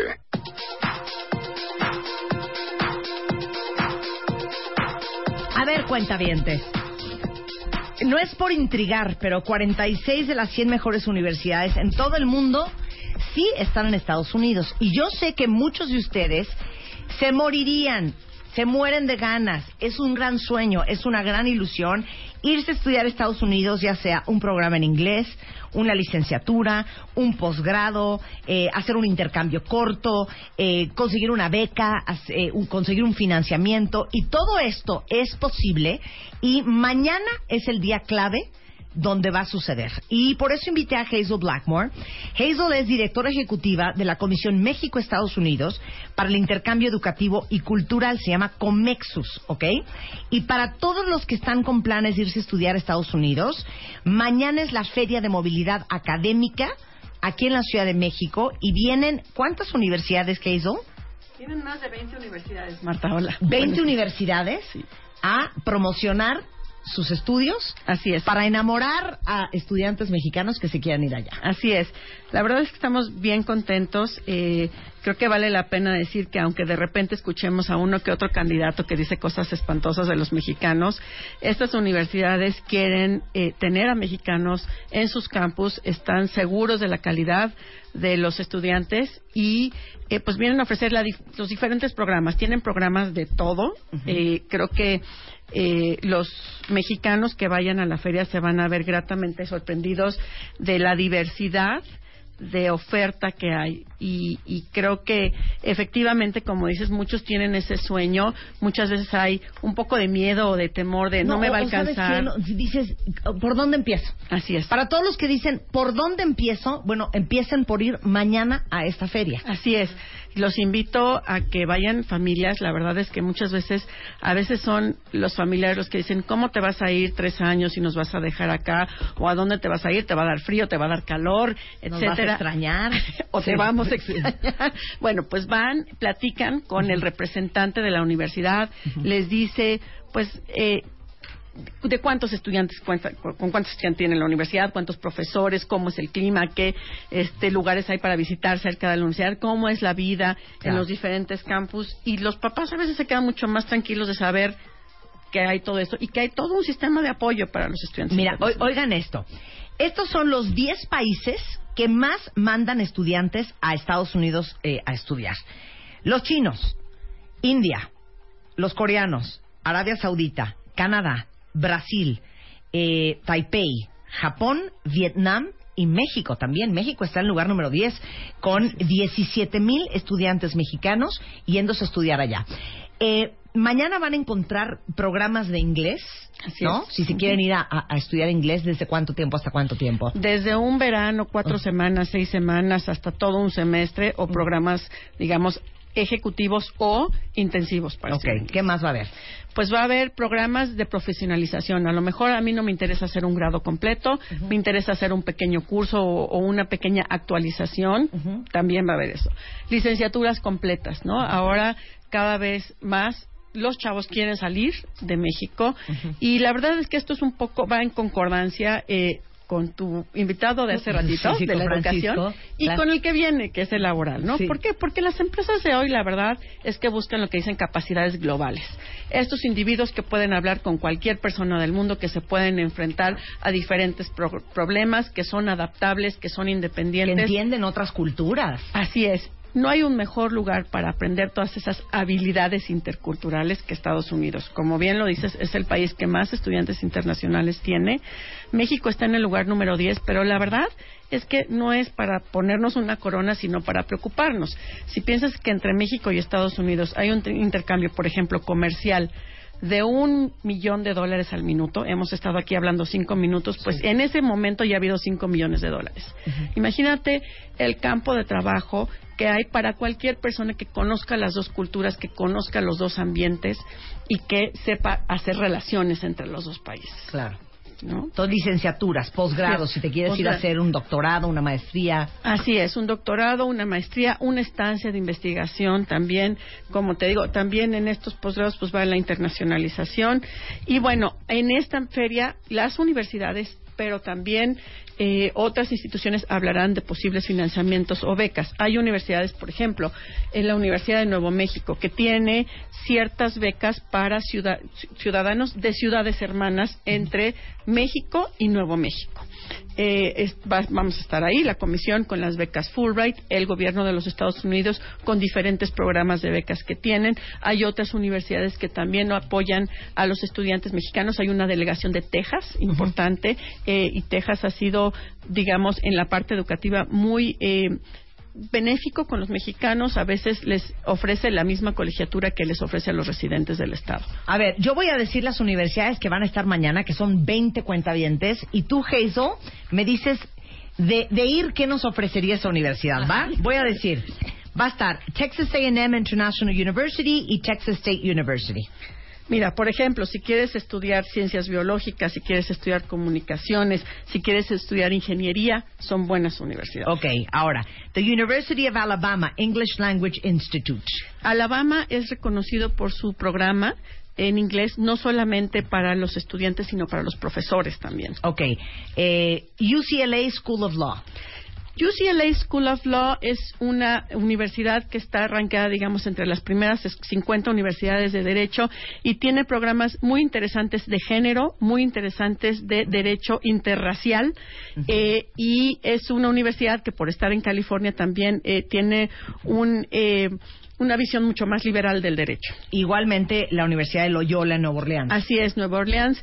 Ellos tienen otro programa y son escuelas completamente distintas, aunque las dos están en el sur de Estados Unidos. Una está en la costa oeste, la otra está hacia Luciana.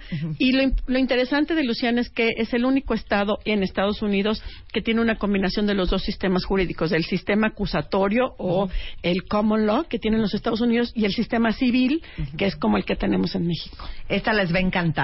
New York Institute of Technology. Bueno, también todo lo que tiene que ver con las ingenierías y con, con, eh, la tecnología. Y están en, en el estado de Nueva York. Así es. Eh, ¿Qué más me falta aquí? Mira, por ponerte otro ejemplo, A está ver. Full Sail University. Full Sail University está a 30 minutos de Mickey Mouse, este y tiene diferentes. ¿Cuál Mickey Mouse? ¿El de LA o el de Orlando?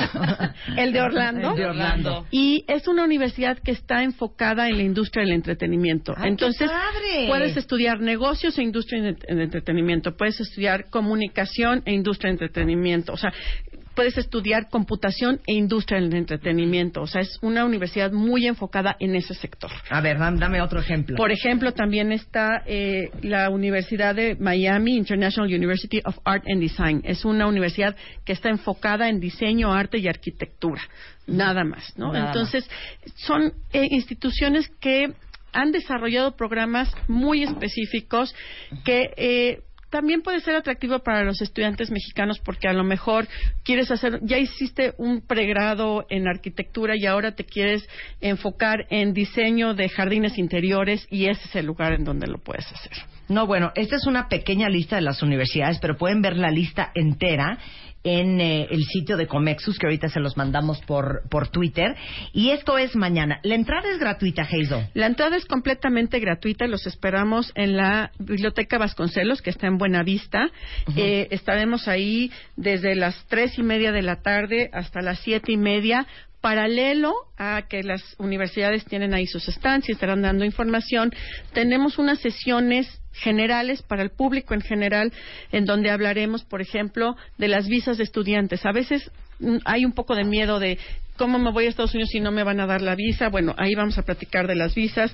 Vamos a hablar también de los exámenes estandarizados. Como tú sabes, muchas veces las universidades para poder entrar te piden que hagas un, SAT o que hagas un, GRE o un TOEFL. Ahí va a haber una persona que es especialista en esos exámenes y les va a dar, les va a hablar de estos exámenes. También vamos a hablar de las becas y vamos a hablar eh, de cómo hacer una solicitud para entrar a un Ahora, yo, yo quisiera desmitificar una cosa, cuentavientes. Yo sé que muchos de ustedes les encantaría irse, de entrada no saben ni cómo, y puede ser que haya este, este como sentimiento subconsciente de está cañón que te acepten en una universidad gringa, o los gringos la verdad es que ni quieren a los mexicanos.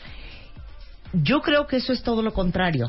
Y a mí me gustaría que hablaras un poco de la cuota de diversidad que necesitan las universidades en Estados Unidos. Esto es bien interesante que lo sepan, cuentavientes.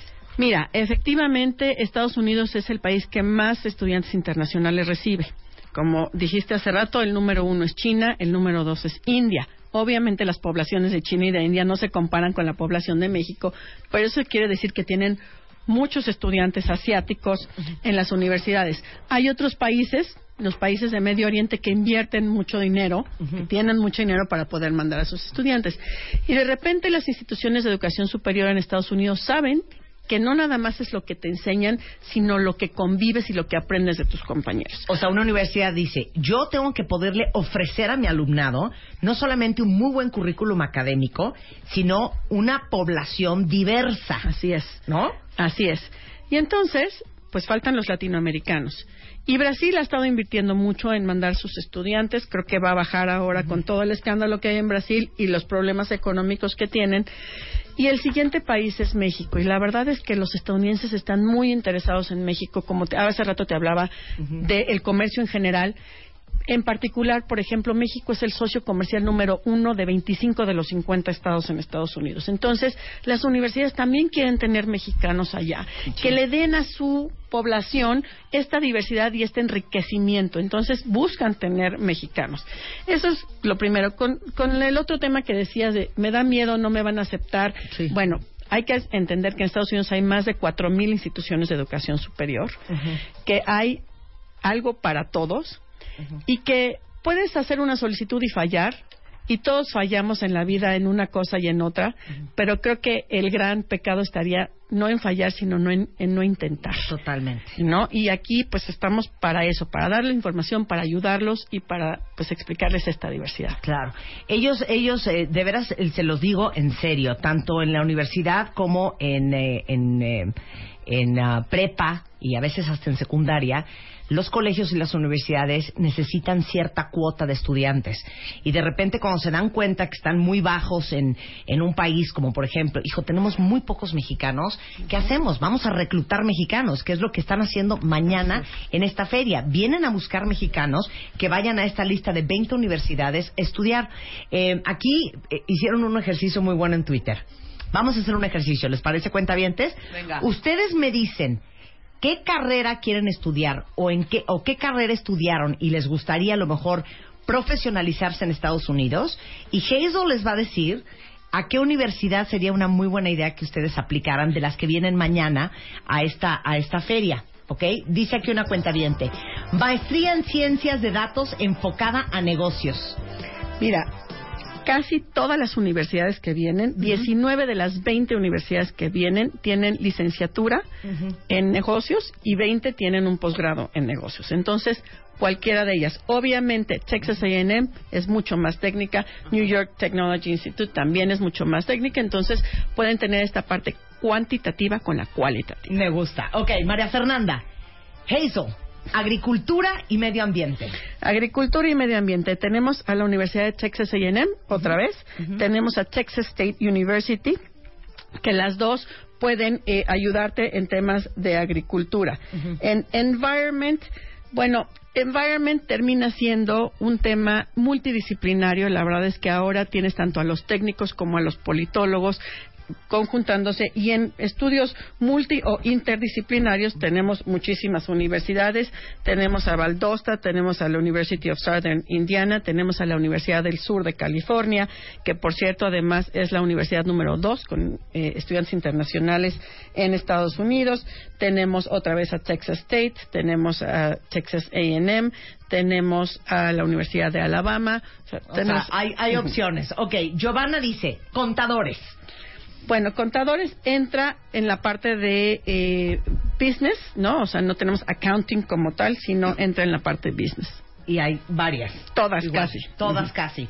Ciencias de la comunicación, cine o actuación. Bueno, te platicaba de Full Sail, ¿no? Que es una universidad enfocada a en la industria del entretenimiento. Es- tenemos a Auburn University of Montgomery, tenemos a Farley Dickinson University, tenemos, eh, bueno, importante, Loyola, que es esta escuela de derecho, tiene una sección importante que tiene que ver con el derecho y el entretenimiento. Todo lo de derechos de autor, eh, cómo funciona la parte exportación de la industria del entretenimiento, etcétera, desde la parte legal. Muy bien. Eh, Muy bien. Laus dice, estudié pediatría, pero quiero algo en investigación o infectología.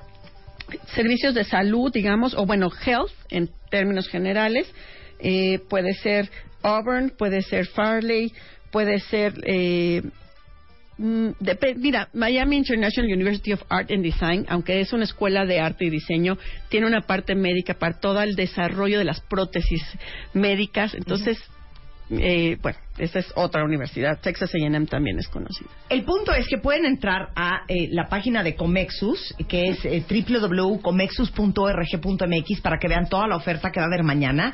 Eh, es en la librería José Vasconcelos y es a partir de las 4 de la tarde y hasta las 7 y media de la noche. La entrada es totalmente gratuita. Van a estar 21 universidades estadounidenses este, y es una gran oportunidad para empezar el proceso con la idea de irte a estudiar fuera. Nada más acotar, Marta, es Dilo. en la biblioteca Vasconcelos, no en la José Vasconcelos, Ah. sino en la Vasconcelos, que está en Buena Vista. Es que yo digo, oigo Vasconcelos y pienso en Pepe. ok, es la Biblioteca Vasconcelos en Eje 1 Norte Mosqueta, en la colonia Buenavista, mañana a partir de las 4 de la tarde. Es la Feria Education USA o Feria de Movilidad Académica México-Estados Unidos. Marta, muchas gracias por la invitación. Muchísimas gracias. Oye, y si tienen dudas, ¿ustedes tienen Twitter? Tenemos Twitter, es arroba Comexus, también arroba Education USA DF y cualquier duda que tengan también nuestras redes sociales en la página de Facebook eh, estamos a la orden. Muy bien, muchísimas gracias, querida. Gracias Un ti. placer, como siempre, estar aquí. Y la posibilidad de pensar que, híjole, en una de esas sí te acabas siguiendo, es fantástica. Y qué bueno que podamos poner a sus, este, a sus órdenes cuentavientes la, la, la opción de irse a estudiar fuera, que está mucho más cerca de lo que muchos creen. Gracias, Hazel. Esta vez te llevamos a Disney. Si tienes entre 1 y 12 años y te gusta bailar, cantar, recitar o cualquier otro talento, dile a tus papás que te inscriban, porque el de Baile Kids está por comenzar.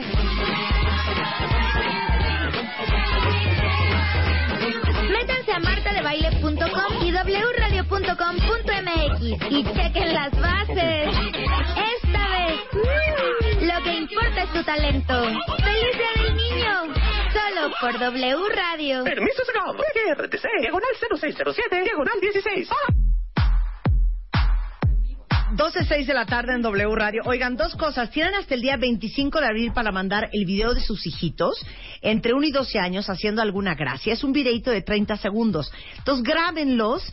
Suban eh, ese video a YouTube, agarren la liga, metan la martadebaile.com o a wradio.com.mx, porque el niño más gracioso lo vamos a mandar a Disney todo pagado, con un amiguito, con un hermanito, con un primito, y sus papás siete días, seis noches a Disney World, a Orlando, Florida, con todo pagado. Está increíble la promoción de The Baile. Kids, celebrando el Día del Niño en W Radio. Entonces, esa promoción está arriba en wradio.com.mx para que le echen un ojo a todas las bases o en martadebaile.com. Otra alegría que va a suceder esta semana es que el viernes, este viernes 22, es nuestra cena con cuentavientes, con los siete cuentavientes ganadores de la promoción que hicimos con Club Premier.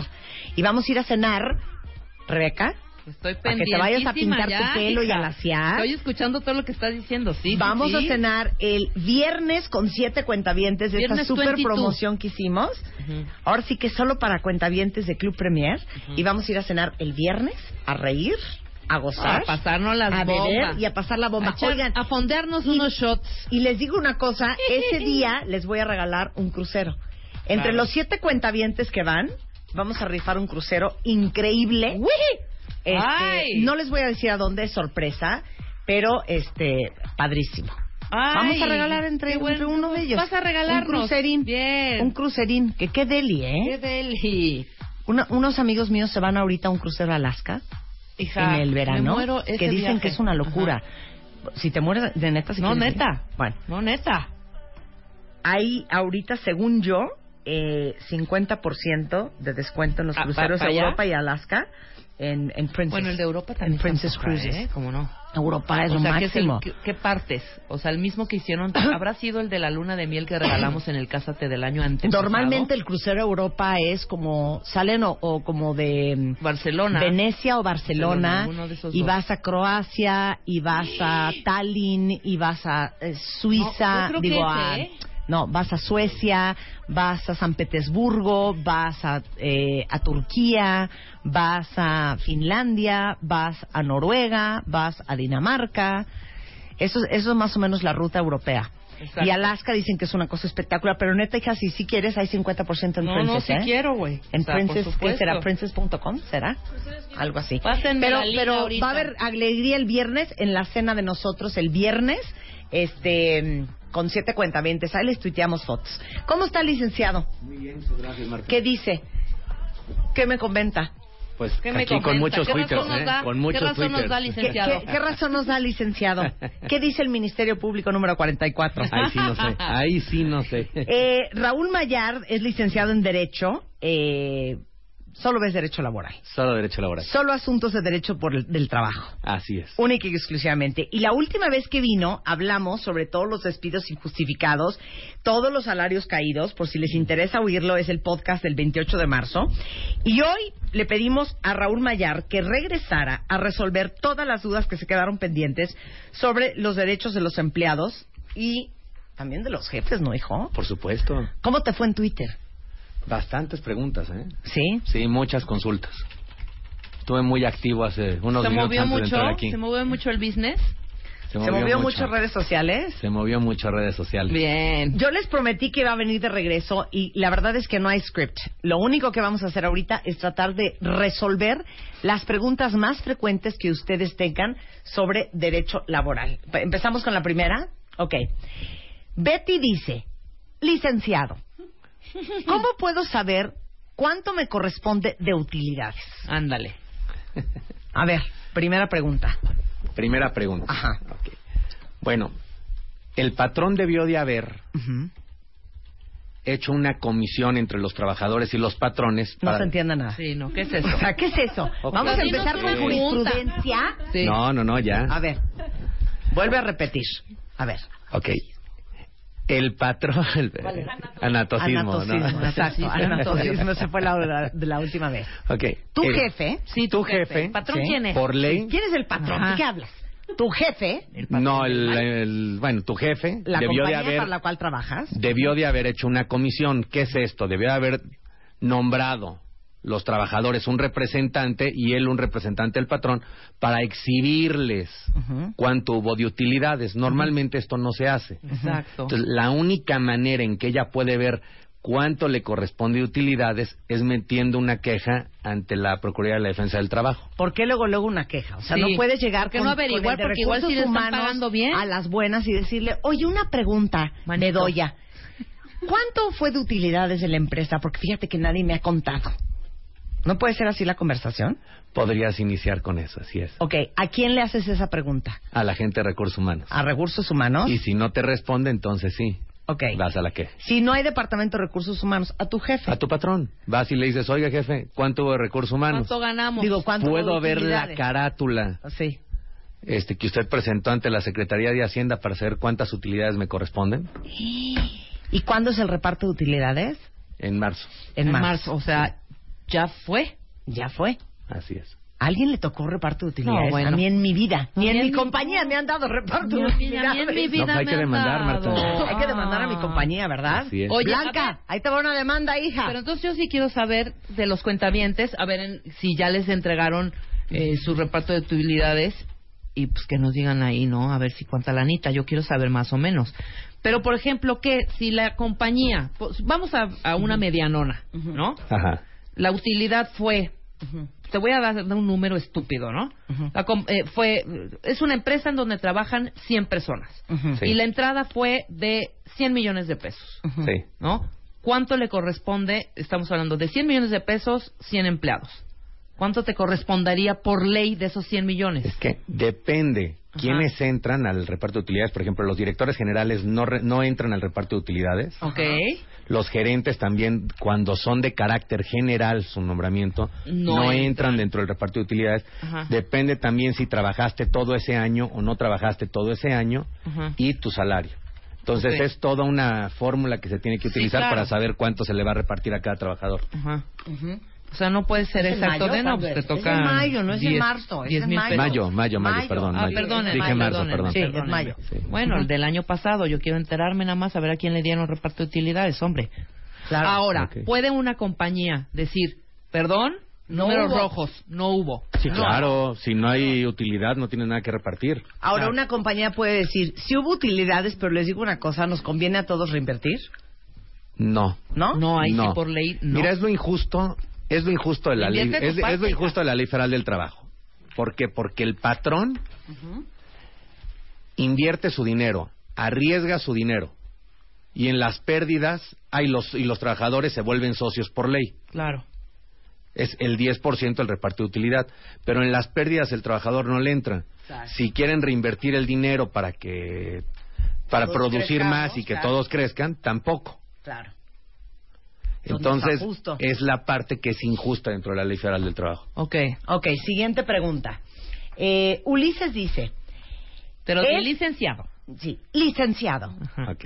¿es viable, no es viable la palabra, es, es válido, quisiste decir, que te hagan firmar hojas en blanco No, cuando te contratan? no, no es válido. No pueden hacerte firmar este, hojas en blanco cuando te contratan y dentro de juicio.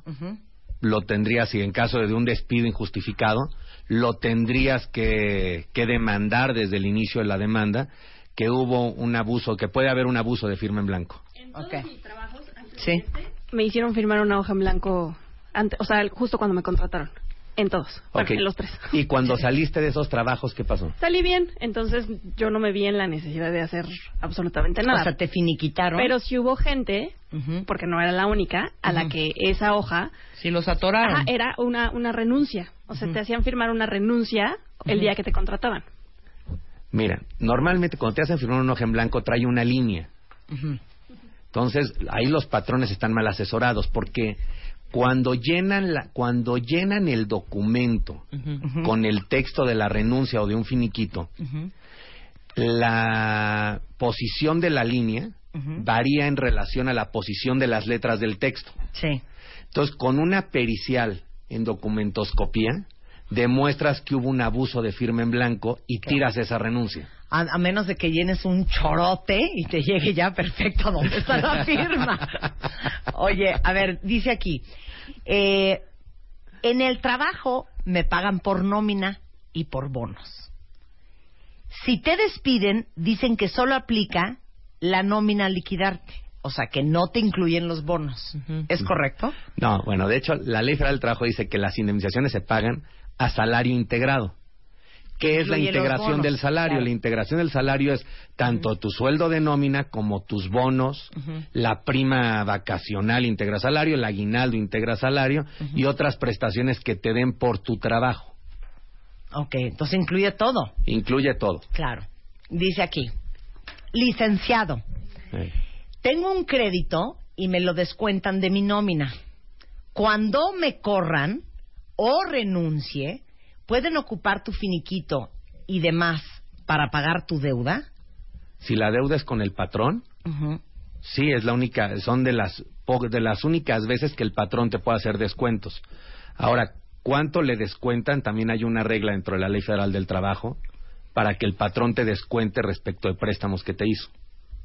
O sea, Tiene que ser solamente respecto a un porcentaje del excedente entre el salario mínimo y tu salario, lo que te pueden descontar. ok. Más Bien. allá ya no. Ok, esta es una muy buena pregunta. A ver. Si tú renuncias, te dan tu finiquito, pero no te dan tu liquidación, ¿correcto? Correcto. Ok. Si tú renuncias, puedes conseguir que aparte de tu finiquito, te den tu liquidación como si te hubieran corrido. Sí, de hecho hay muchas empresas donde la gente renuncia, habla con el patrón y le dice, oye, ya me quiero ir, No seas gacho, échame la mano. échame la mano. Y el patrón le dice, ok, te voy a dar tanto de liquidación. Tal vez no te da lo que corresponde por un despido injustificado, pero sí les dan una gratificación, ¿eh? Sí. Hablándolo, no, no lo, ojo, no es algo que corresponda por ley, es algo que negocian por separado. Sí, sí. Y por buena onda. Y por buena onda. Y por buena onda. Y si el patrón no lo quiere dar, no tiene por qué darlo. Ok, esto, esta, esta pregunta yo creo que es de un patrón. Licenciado, tengo a alguien en mi trabajo que lleva, eh, en mi compañía que lleva mucho tiempo trabajando ahí, por lo que veo tiene que 15 años, y clarito se están dando cuenta que esa persona está echando la concha y nada más está esperando Que la a que la corran. ¿Qué haces como patrón cuando tienes a alguien que te va a costar un dineral liquidar, que no hace lo que tiene que hacer y que es obvio que lo único que está esperando es que lo corran? Que lo grabe. No. grabarlo, Periscope. grabarlo no te va a servir en a juicio. Ver, a ver, ¿qué te sirve el Pero juicio? hay muchas causales de rescisión en las cuales ese trabajador que es flojo puede llegar a caer. ujú. Entonces, sería, dependiendo del trabajo que él desarrolle, ir, va, va a ser mi expresión muy burda, ir tendiéndole la cama para que le pueda rescindir el contrato. O sea, sin responsabilidad para sí, ti. Claro. Hacer que caiga en alguna de estas causales y rescindirle de acuerdo a la ley. Ajá. Sí, sí, sí. Y O así sea, ya no te un cuesta. Por ejemplo, si es faltista. Sí. Eso, exacto. Si o el- si llega si súper llega tarde, tarde. siempre. Pero ojo, si el trabajador es faltista, la ley dice más de tres faltas, o sea, cuatro, le puedes rescindir su contrato. Entonces no falta el cuate de recursos humanos o el contador, porque luego el contador lleva a la empresa y dice, ya tiene cuatro, rescíndele el contrato, este, rescíndele la relación laboral. Le rescinden y eso opera contra, a contrarios en, a- a- en contra tuya. ¿Por qué? Porque el trabajador se dice despedido cuando va con un abogado desde el día uno en que faltó. Y el patrón va a tener que acreditar que este trabajador seguía laborando los días en que faltó y es procedente la causal de rescisión. Ta madre. No, pues sí está difícil. ¿Qué tiene, ¿Qué tiene que hacer el patrón? Falta cuatro días y el trabajador se presenta al quinto día. Le dices, pásale por aquí, Pedro. Bienvenido. Y le dices, oye, ¿por qué faltaste? No, pues fui a ver a mi abuelita que vive en Guanajuato. Bueno, házmelo por escrito, ya tienes una prueba por escrito. Ok. Llega el- la quincena y en el recibo de pago le pones faltas injustificadas cuatro. Y le dices, aquí está tu recibo y el señor te lo firma. Ya tienes dos pruebas para acreditar que las faltas son injustificadas y en ese momento le dices, ahora sí, te rescindo el contrato y estás despedido. Ok. Ahora, siguiente pregunta. Eso es en caso de faltas. Muchas llegadas tarde. Pues mira, muchas llegadas tarde no puedes rescindir el contrato. ¿No? No. Tendrías como patrón que meter un reglamento interno de trabajo donde hubiera una sanción de que después de tal hora ya no puede entrar a la empresa. Entonces ya es una falta. Entonces ya es una falta. Claro, claro, claro, claro. Claro. Y hay que tres presentarlo ante la Junta para que la Junta lo sancione y sea válida la causal de rescisión. Oye, perdón, nos vamos a tener que regresar eh, eh, un segundo ¿Está para bien? atrás. Sí. Porque Nicky dice, licenciado, en mi trabajo, la contadora dijo que no va a haber reparto de utilidades este año porque salieron tablas. ¿Cómo te puedes enterar que neta sí salieron tablas y que no hay utilidades en la empresa? Es el que se lo enseñen. ¿Qué te tienen que enseñar? La carátula que presentaron ante la Secretaría de Hacienda donde viene... Si no, su hoja de Excel, suya de ella. No, no, no. no, no, no, no, Sí, mira, no, aquí está, no. manita. Mira cómo No, le enseña la carátula y ahí hay un rubro que dice utilidades a repartir y viene cero. Claro. Claro. Ok, muy bien. La carátula de, de Hacienda. Alon dice, licenciado, tengo 11 años trabajando y quiero renunciar. ¿Cómo sé cuánto me van a pagar? Y la segunda pregunta es, ¿cuál es la diferencia entre finiquito y liquidación? Ok. Si renuncias, únicamente te corresponde el pago de tu finiquito. ¿Qué son finiquito? Las prestaciones a que tienes derecho con motivo de tu trabajo, como son vacaciones. No, dame la lista. El finiquito incluye dos puntos. El, el finiquito legal serían vacaciones, Ujú. prima vacacional, aguinaldo y salarios de vengados. ¿Qué es el O sea, lo que salario te de deben. vengado? Lo que te deben, ese Lo es que el te deben finiquito. el día que te vas. Ok, ok, perfecto. O sea, si te clarísimo. vas el 20, te van a pagar los Hasta el 20 días 15 al de ese 20. mes. Del 15 al 20, Exacto. exacto. O del 15 al 20. Ajá. ¿Prima vacacional qué es? es un porcentaje que te corresponde por las vacaciones que tomas. La ley dice, por ejemplo, en el primer año son seis días de vacaciones, la prima vacacional sería el 25% sobre esos seis días. Ujú. Ok. Una puede haber prestaciones extralegales, también incluye dentro del finiquito. Es hay que hay empresas que dan 50% de prima vacacional en vez de 25, hay empresas que dan un mes de aguinaldo en vez de 15 días, hay empresas que dan bonos, comisiones, este vales de despensa, todas esas se llaman prestaciones extralegales. Ok. Y las vacaciones. Así es. Ujú. ¿Qué son las vacaciones? Ah, pues las vacaciones es el descanso al que tienes derecho anualmente para reponer tus energías y, ¿cómo se llama? Interrumpir. Ok, por decirte, son las vacaciones que no tomaste y esas te las van a pagar. Pero vacaciones, si tomaste todas tus vacaciones el día que te vas, no tienen por qué pagártelas. No, ya no. No, ya no. No, Nada nada más. más. Son las vacaciones. Son las prestaciones que te adeudan al día en que te vayas. Exacto. Ese es el finiquito. Eso es el finiquito. Y la liquidación, La li- regresando del corte. Exacto. Consultorio laboral en W Radio con el licenciado Raúl Mayard. Ya volvemos. Marta de Baile, temporada 11. 11, 11. W Radio. Son 12.32 de la tarde en W Radio al servicio de la comunidad. El licenciado Raúl Mayar, él no sabe absolutamente nada de nada. De lo único que sabe es de derecho laboral. Y hoy estamos haciendo consultorio con él para que todas las preguntas que ustedes tienen, que por cierto ya llegaron 300, sobre broncas que traigan en la chamba, Mándenoslas por Twitter. Vamos a tratar de hacer lo mejor posible por contestar este el gran grueso de los temas. Nos quedamos antes del corte explicando, cuentavientes, la diferencia entre el finiquito y la liquidación. El finiquito a todo el mundo le toca. Al que renuncia y al que lo largan. Así. Pero la liquidación solamente le toca al que lo corren o al que se lleva de increíbles cuates con su jefe y negocia que lo liquidan. Así es. ¿No? O una parte de esto. Entonces, ¿qué es la liquidación? ¿Qué incluye? Ok. La liquidación cuando te corren son a salario integrado, tres meses. Ya empezamos. Ya, ya Venga, dije que era el O sea, salario no, integrado no, hace no rato. explicaste eso nunca. Claro que sí. No.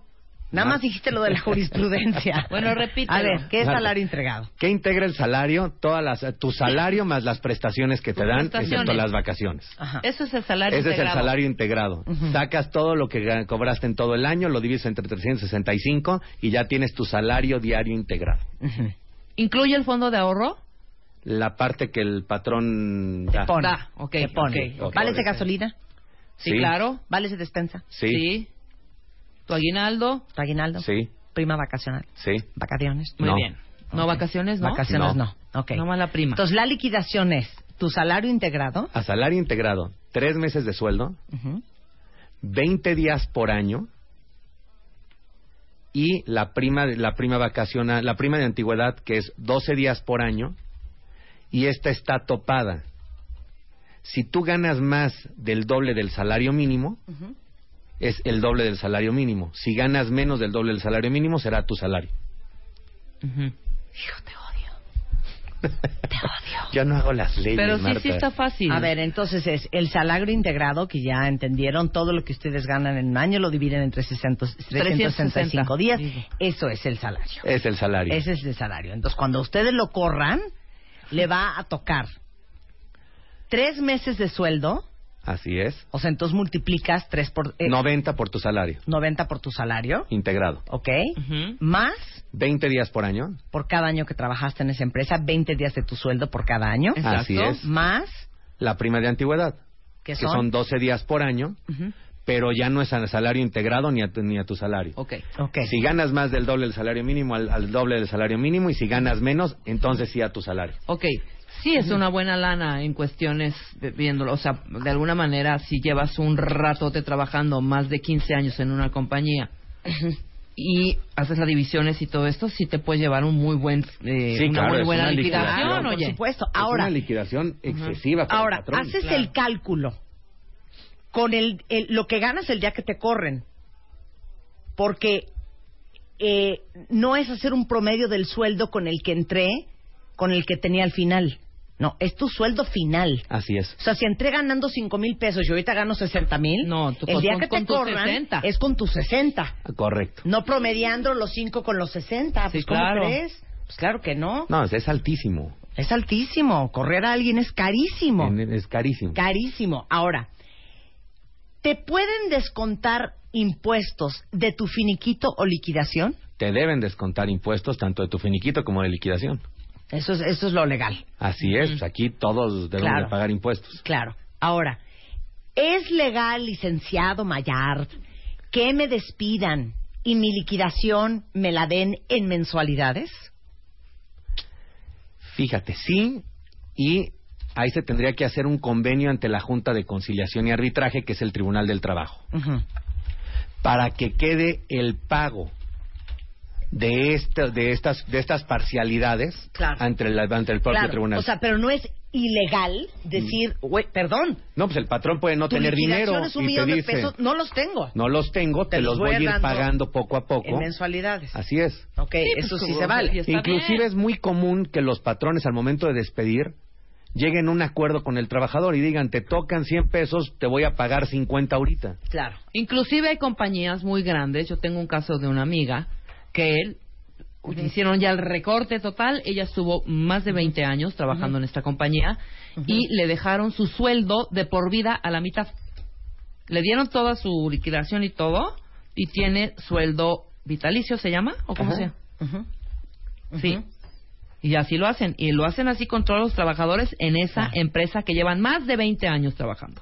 Muy bien. Sí, claro, se hace ante un convenio ante la propia autoridad. La Junta de Conciliación, que es el Tribunal Laboral, sanciona el, el acuerdo y ya. Ok. Dicen aquí muchos cuentavientes. ¿Cuánto tiempo máximo tiene la empresa para entregarte tu liquidación o tu finiquito? No, es que no hay un tiempo máximo. No lo hay- tiene no que de- hacer en el momento, salvo que se pacte lo contrario.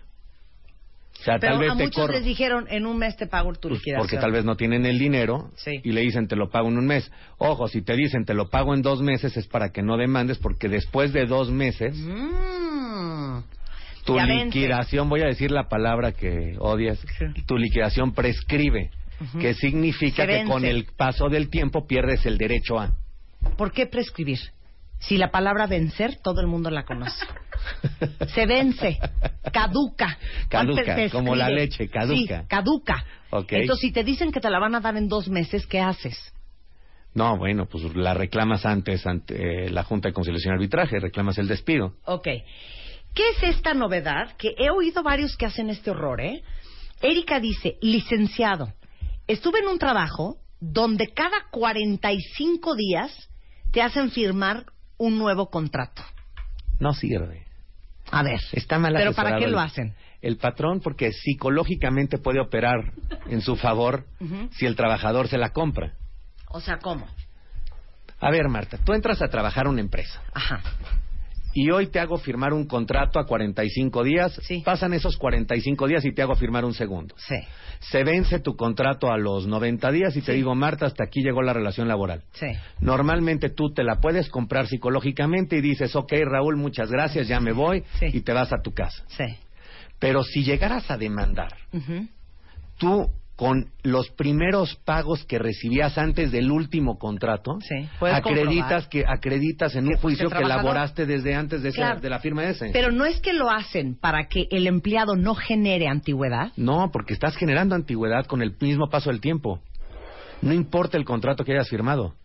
Sí, si firmaste 44 contratos de 45 días. Sí, antiguamente. Pues ya se dieron cuenta que llevas 1600 días trabajando en esa empresa. Sí, antiguamente en los recu- en recursos humanos en las empresas creían que sí operaba y mucha gente ha venido arrastrando esa falsa idea. Pero no sirve, o sea, no- el patrón que lo está haciendo está mal asesorado. Entonces ustedes que Y es hasta mucha carga de trabajo. Claro. Ok. Este, eh, si una empresa nos contrató por medio de un outsourcing, ¿tenemos derecho a utilidades o no? Si el outsourcing tiene utilidades, sí, si no, no. No, de la empresa. No. No, porque tu patrón es el outsourcing. Ok. ¿Quedó claro eso? A ver, siguiente, Siguiente. pregunta. Eh, esta es muy buena. ¿Qué pasa, licenciado, si la empresa para la cual trabajo decide cambiarse de ciudad y me obliga a irme con ella? La persona no se quiere ir y entonces me dicen que entonces tienen que, que tengo que renunciar, que no me van a liquidar. No, más bien tendrían que liquidarle. Sí. Tiene derecho a que la liquiden. ¿Sí? Sí, claro, porque no te pueden obligar a cambiarte de ciudad. ¿Y qué puede hacer? Aunque ve- si Tiene que demandar ante la en su Junta de contrato, Conciliación y Arbitraje. contrato te pueden cambiar de lugar de trabajo siempre y cuando se trate la misma de la misma entidad federativa, ¿no? Por ejemplo, trabajas en el Distrito Federal y e inclusive es válido que te muevas al a cómo se llama satélite. O te pueden cambiar de Xochimilco a Polanco. Ok. Eso sí es válido, eso sí es legal, pero no te puedo mandar de la Ciudad de México a A Acapulco Monterrey, pues. o a Monterrey. Ok, ok, ok. Porque ya estaría cambiando las condiciones laborales Sí, claro. y el trabajador tiene derecho a rescindir la relación laboral Sí, porque y no ahí quiere ir. sí ya le aplican la liquidación más el finiquito. Ok, Ok. perfecto. A ver, Siguiente. esta es muy buena pregunta. ¿Qué pasa cuando estás contratado por un outsourcing con el salario mínimo y el resto de tu salario te lo pagan sin prestaciones por honorarios? La empresa, Ah, que no es por honorarios, que, o sea, te lo pagan por fuera. pues, Pues ya sabes, esos chanchullos. ahí, ahí el patrón son tanto el outsourcing como la empresa que le está pagando. Porque la empresa que le paga directo le está dando un salario y entonces se convierte en patrón. Ya no existe la intermedia, ya, ya, ya, ya, ya hay una intermediación. Ujú. Ok. Entonces, a la hora de demandar, Demandas al outsourcing y demandas a la empresa. Así es. Ok. ¿Qué pasa con la liquidación cuando te pagan la mitad en efectivo y la otra mitad en nómina? ¿Cómo? Debe de integrarse todo. O sea, ¿cómo es eso? Es que no entendí. Mira, es, es muy fácil. Muchas empresas para el tema para el tema de las prestaciones sociales pagan una parte en nómina y otra parte se la da en efectivo para que el trabajador no cuente con ningún, ninguna prueba de que está recibiendo esa cantidad extra. Ah. Entonces, en un juicio, luego lo- el patrón te pretende liquidar solamente con el pago de la nómina, cuando debería de ser con todo, por si el trabajador quiere llegar a demandar Sí. este, esa otra parte, el patrón lo niega y aquí le correspondería al trabajador acreditar en juicio que sí percibía la, el- la parte en efectivo y de no acreditarlo pues ya no sancionan al patrón con esa Claro, cantidad. pero que ¿cómo acreditas? Es prácticamente imposible. Imposible, claro, por supuesto. O sea, es como una protección para el patrón lo que hace, de alguna manera. De alguna manera lo hacen así, sí. Ok, muy bien. Eh, ¿Qué opina, licenciado, este, cuando las empresas, lo voy a, a preguntar general, cambian de razón social o para no pagarte o para no darte utilidad o este para no generar antigüedad? A ver, cambiar de razón social es de cambiar de nombre, pero se trata de la misma persona. Marta de baile hoy va al registro público y dice, ya no me quiero ma- llamar Marta de baile, me quiero llamar Carmen de baile. Eh, sigue siendo tú. Entonces, aunque cambies de nombre, las obligaciones que tenía Marta antes de cambiarse el nombre siguen siendo las mismas. Entonces, la empresa que fue y se cambió su denominación social siguen siendo las mismas. O sea, que ni se preocupen, que ni les importe. Ni les importa. Claro. A ver, esta que nos interesa a varios. A ver, va. El sistema de asimilados a salarios licenciados. Ay, ¿Qué pasa qué si te corren y si renuncias? Las dos. Si renuncias o si te corren. ¿Con O sea, ¿cómo salarios asimilados? Con salarios. Sigue siendo asimilados. trabajador, operan las mismas reglas que para un trabajador. ¿Ok? Y el sistema de asimilados a salario es únicamente para efectos fiscales, pero laboralmente es tu sueldo, es tu salario. Y eres trabajador. Y la propia ley define al trabajador como la persona que presta a otra Un servicio. una, este, un, un trabajo Un personal trabajo subordinado Ah, perfecto. mediante el pago de un salario. Sí, es exactamente lo mismo. Y me brinqué una parte que es persona física o moral para que no me regañe Marta aquí con... Ok. Está, Adrián, es exactamente No, te aceptamos persona física o moral. Ok. Pero jurisprudencia y prescribe y todas esas cosas, Eso o sí, no. circunscribe, nada de eso. A ver, ¿qué onda con los que trabajan por honorarios? Aquí había una pregunta muy interesante con el tema de honorarios.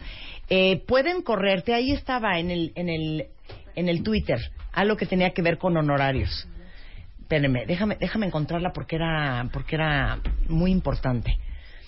Pero yo creo que era más bien como, ¿qué derechos tienen aquellos que trabajan por honorarios? Ah, dice aquí, ¿qué pasa si te pagan por honorarios y te hicieron firmas como asociado de la empresa?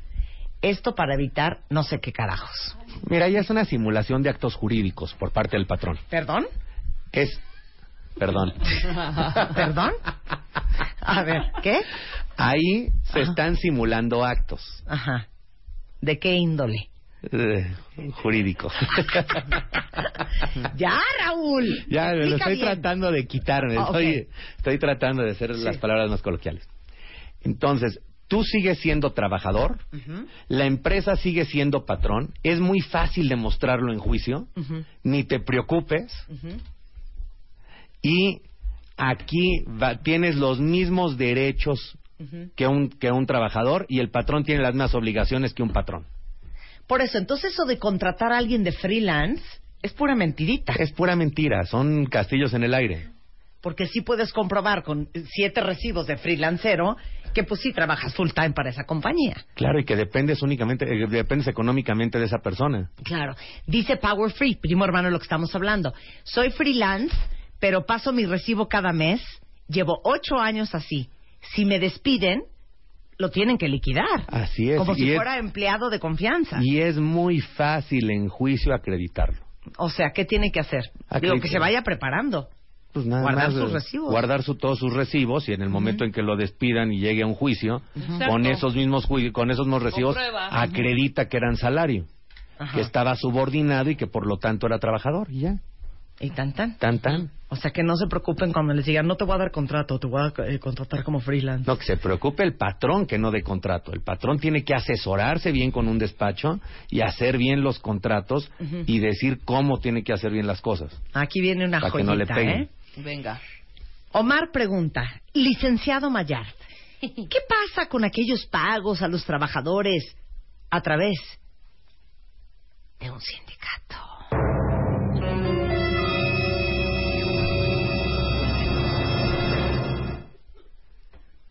Fíjate, todos los trabajadores se pueden afiliar al sindicato que ellos quieran. Los sindicatos tienen sus propios estatutos. Y hay sindicatos que tienen con el patrón celebrado un contrato colectivo para que éste le entregue dinero y el sindicato a su vez a sus agremiados Le paguen. le paguen. Y es completamente legal. El asunto es que los sindicatos no son auditables. ¿Es así el cuento? Son auditables hasta cierto punto. Entonces, en vez de pagar directo a bien. ti, no, en vez de pagarte directo yo, Marta, a ti, te afilio a un sindicato, yo le pago al sindicato el y el patrón no te puede te afiliar a un sindicato, tú te afilias al sindicato. O sea, si Sí. yo no quiero afiliarme... O sea, te no- invito a que te afilies. Sí, porque pero entonces, ¿cómo? No puedo decir, yo no quiero pertenecer a un sindicato, descuéntame esa lana del No, del pues sindicato. entonces sabes que chiquita No, pues no nada más tienes derecho a tu sueldo. No, no, no, ¿Ah? sí. Tú Sí tienes puedes. derecho a tu tú tienes derecho a tu sueldo. Y el patrón te paga un sueldo. Lo que aquí dicen es que reciben dinero extra del sueldo Sí, por el pacto colectivo que Claro, existe. claro, claro. Por y eso es completamente legal. Ujú. Ok. Sí, pero yo puedo decir, no quiero pertenecer al Y sindicato. vas a seguir recibiendo directo. y vas a dejar de percibir esa cantidad de extra que te pagan. El sindicato. Porque no te la paga tu patrón. Sí, no, no, no. Sí, punto. Punto. O sea, eso si quieres o si quieres. Te tengo la pregunta de los 64 millones de euros. Licenciado Raúl Mayar, ¿cuál sería el más grande consejo que le podrías dar a un empleado antes de renunciar?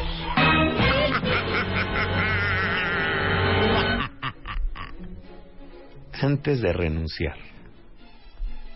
No, pues si él quiere renunciar, ¿Qué hay que hacer? pues hablar con la gente. No. No, ¿cómo me preparo? Pero es que no va a demandar, va a renunciar. Renunciar es... Bueno, si te quieres ir y quieres que te liquiden. Ah, entonces esta es diferente la pregunta. Oye, Marta, eso, Claro. no, es, eso no es legal y menos en radio. sí, claro, más bien. O sea, antes de hacer un merequetengue, junten sus recibos. Juntar todos sus documentos. Si cuentas con contrato, bien. Si no, no pasa nada. Ujú, Todos tus recibos de pago. ujú. Tus estados de cuenta en donde te han venido depositando para saber quién te deposita y cómo te deposita. Ajá. y de todas aquellas herramientas de trabajo que tenías, tener inclusive los números de serie, tu credencial, tu gafete de entrada, todo eso para acreditar en un juicio en caso de ser despedido. Es a lo que tú te refieres. Sí, Lo otro no sé. Sí, ok. ¿Ok? Ahora te voy a hacer otra. ¿Listos? Licenciado Mayor, ¿cuál sería su más grande consejo para todos aquellos que son patrones antes de despedir a un empleado?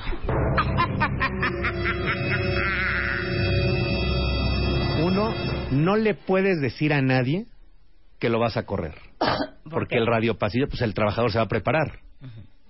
Y lo que quieres es también operar con la sorpresa del despido. Ok, dos. Asesorarte bien con un abogado para que vea con qué documentos cuentas en caso de no llegar a un acuerdo y que te vayas a juicio, para saber qué documentos en caso de que no los tengas puedes ir preparando antes de que corras a este trabajador.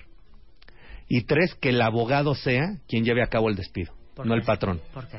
Porque es un tercero y es más fácil que pueda llegar a un acuerdo con el trabajador. No hay emociones de por medio. Así es. O sea, como dice siempre, no corran a un empleado antes de haber hablado con su abogado laboral. No, pues les da en feria. ¿quién las lleva a perder, el, el patrón o el empleado? El patrón. Y si no está asesorado el patrón antes del despido, bueno, le puede costar mucho dinero al patrón. Sí, está cañón. Es que está cañón esta ley del trabajo. Sí, es injusta. Sí, es injusta, ¿eh?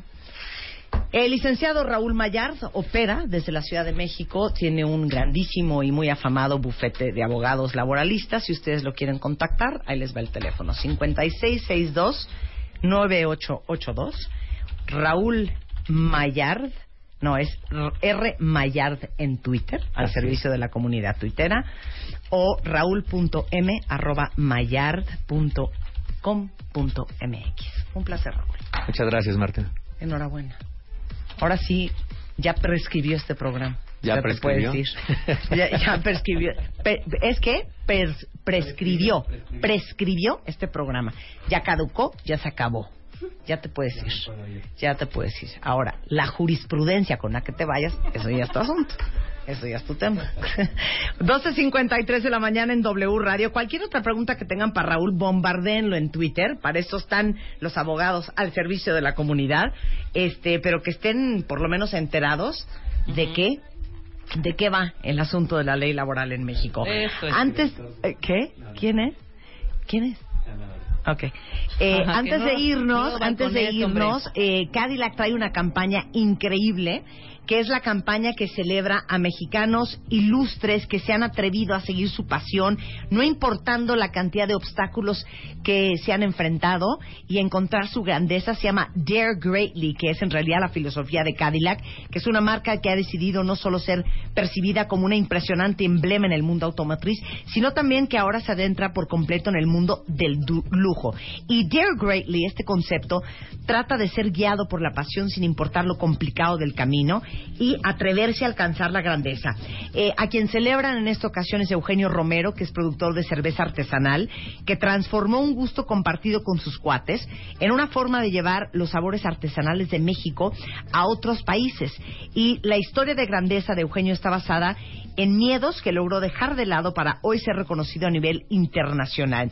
Y esta es una de varias historias con las que Cadillac se identifica y es bajo esta filosofía con la que busca inspirar a otros a que se atrevan a seguir su pasión, a dejar atrás la incertidumbre para que alcancen la grandeza, a llevar el mundo hacia adelante, como lo ha hecho Cadillac, quien hoy es referente de innovación en la industria automotriz. Estas y otras muchas historias de grandeza mexicana las encuentran a través del sitio web que es cadillac.mx. Dare greatly. Dare greatly. Ok. 12.55 de la tarde en W Radio Cuentavientes. No puede ser que ya se acabó el Pues lunes. ya, ¿no? Por lo menos a esta hora. Estamos de regreso mañana Adiós. martes en punto de las 10. Pásenla bien y adiós. Adiós. Este mes, en Revista MOA, cumplimos dos años y lo celebramos en papel. ¿Cuál es el papel de tu vida? ¿Cómo encontrarlo y dominarlo? Papel mata pantallitas y tu cerebro lo sabe. ¿Por qué nos encanta leer en papel? Papeles invertidos, cuando la vida te convierte en el papá de tus papás. Go Minimal, depura de triques tu casa y de paso arregla tu caos mental. MOA Abril, dos años, 200 páginas de aprendizaje, desarrollo, ideas y arte e inspiración para hacer el gran papel de tu vida. Una revista de Marta de Baile. Amplify your career through training and development solutions specifically designed for federal government professionals. From courses to help you attain or retain certification, to individualized coaching services, to programs that hone your leadership skills and business acumen, Management Concepts optimizes your professional development. Online, in person, individually, or groups, it's training that's measurably better. Learn more at managementconcepts.com. That's managementconcepts.com.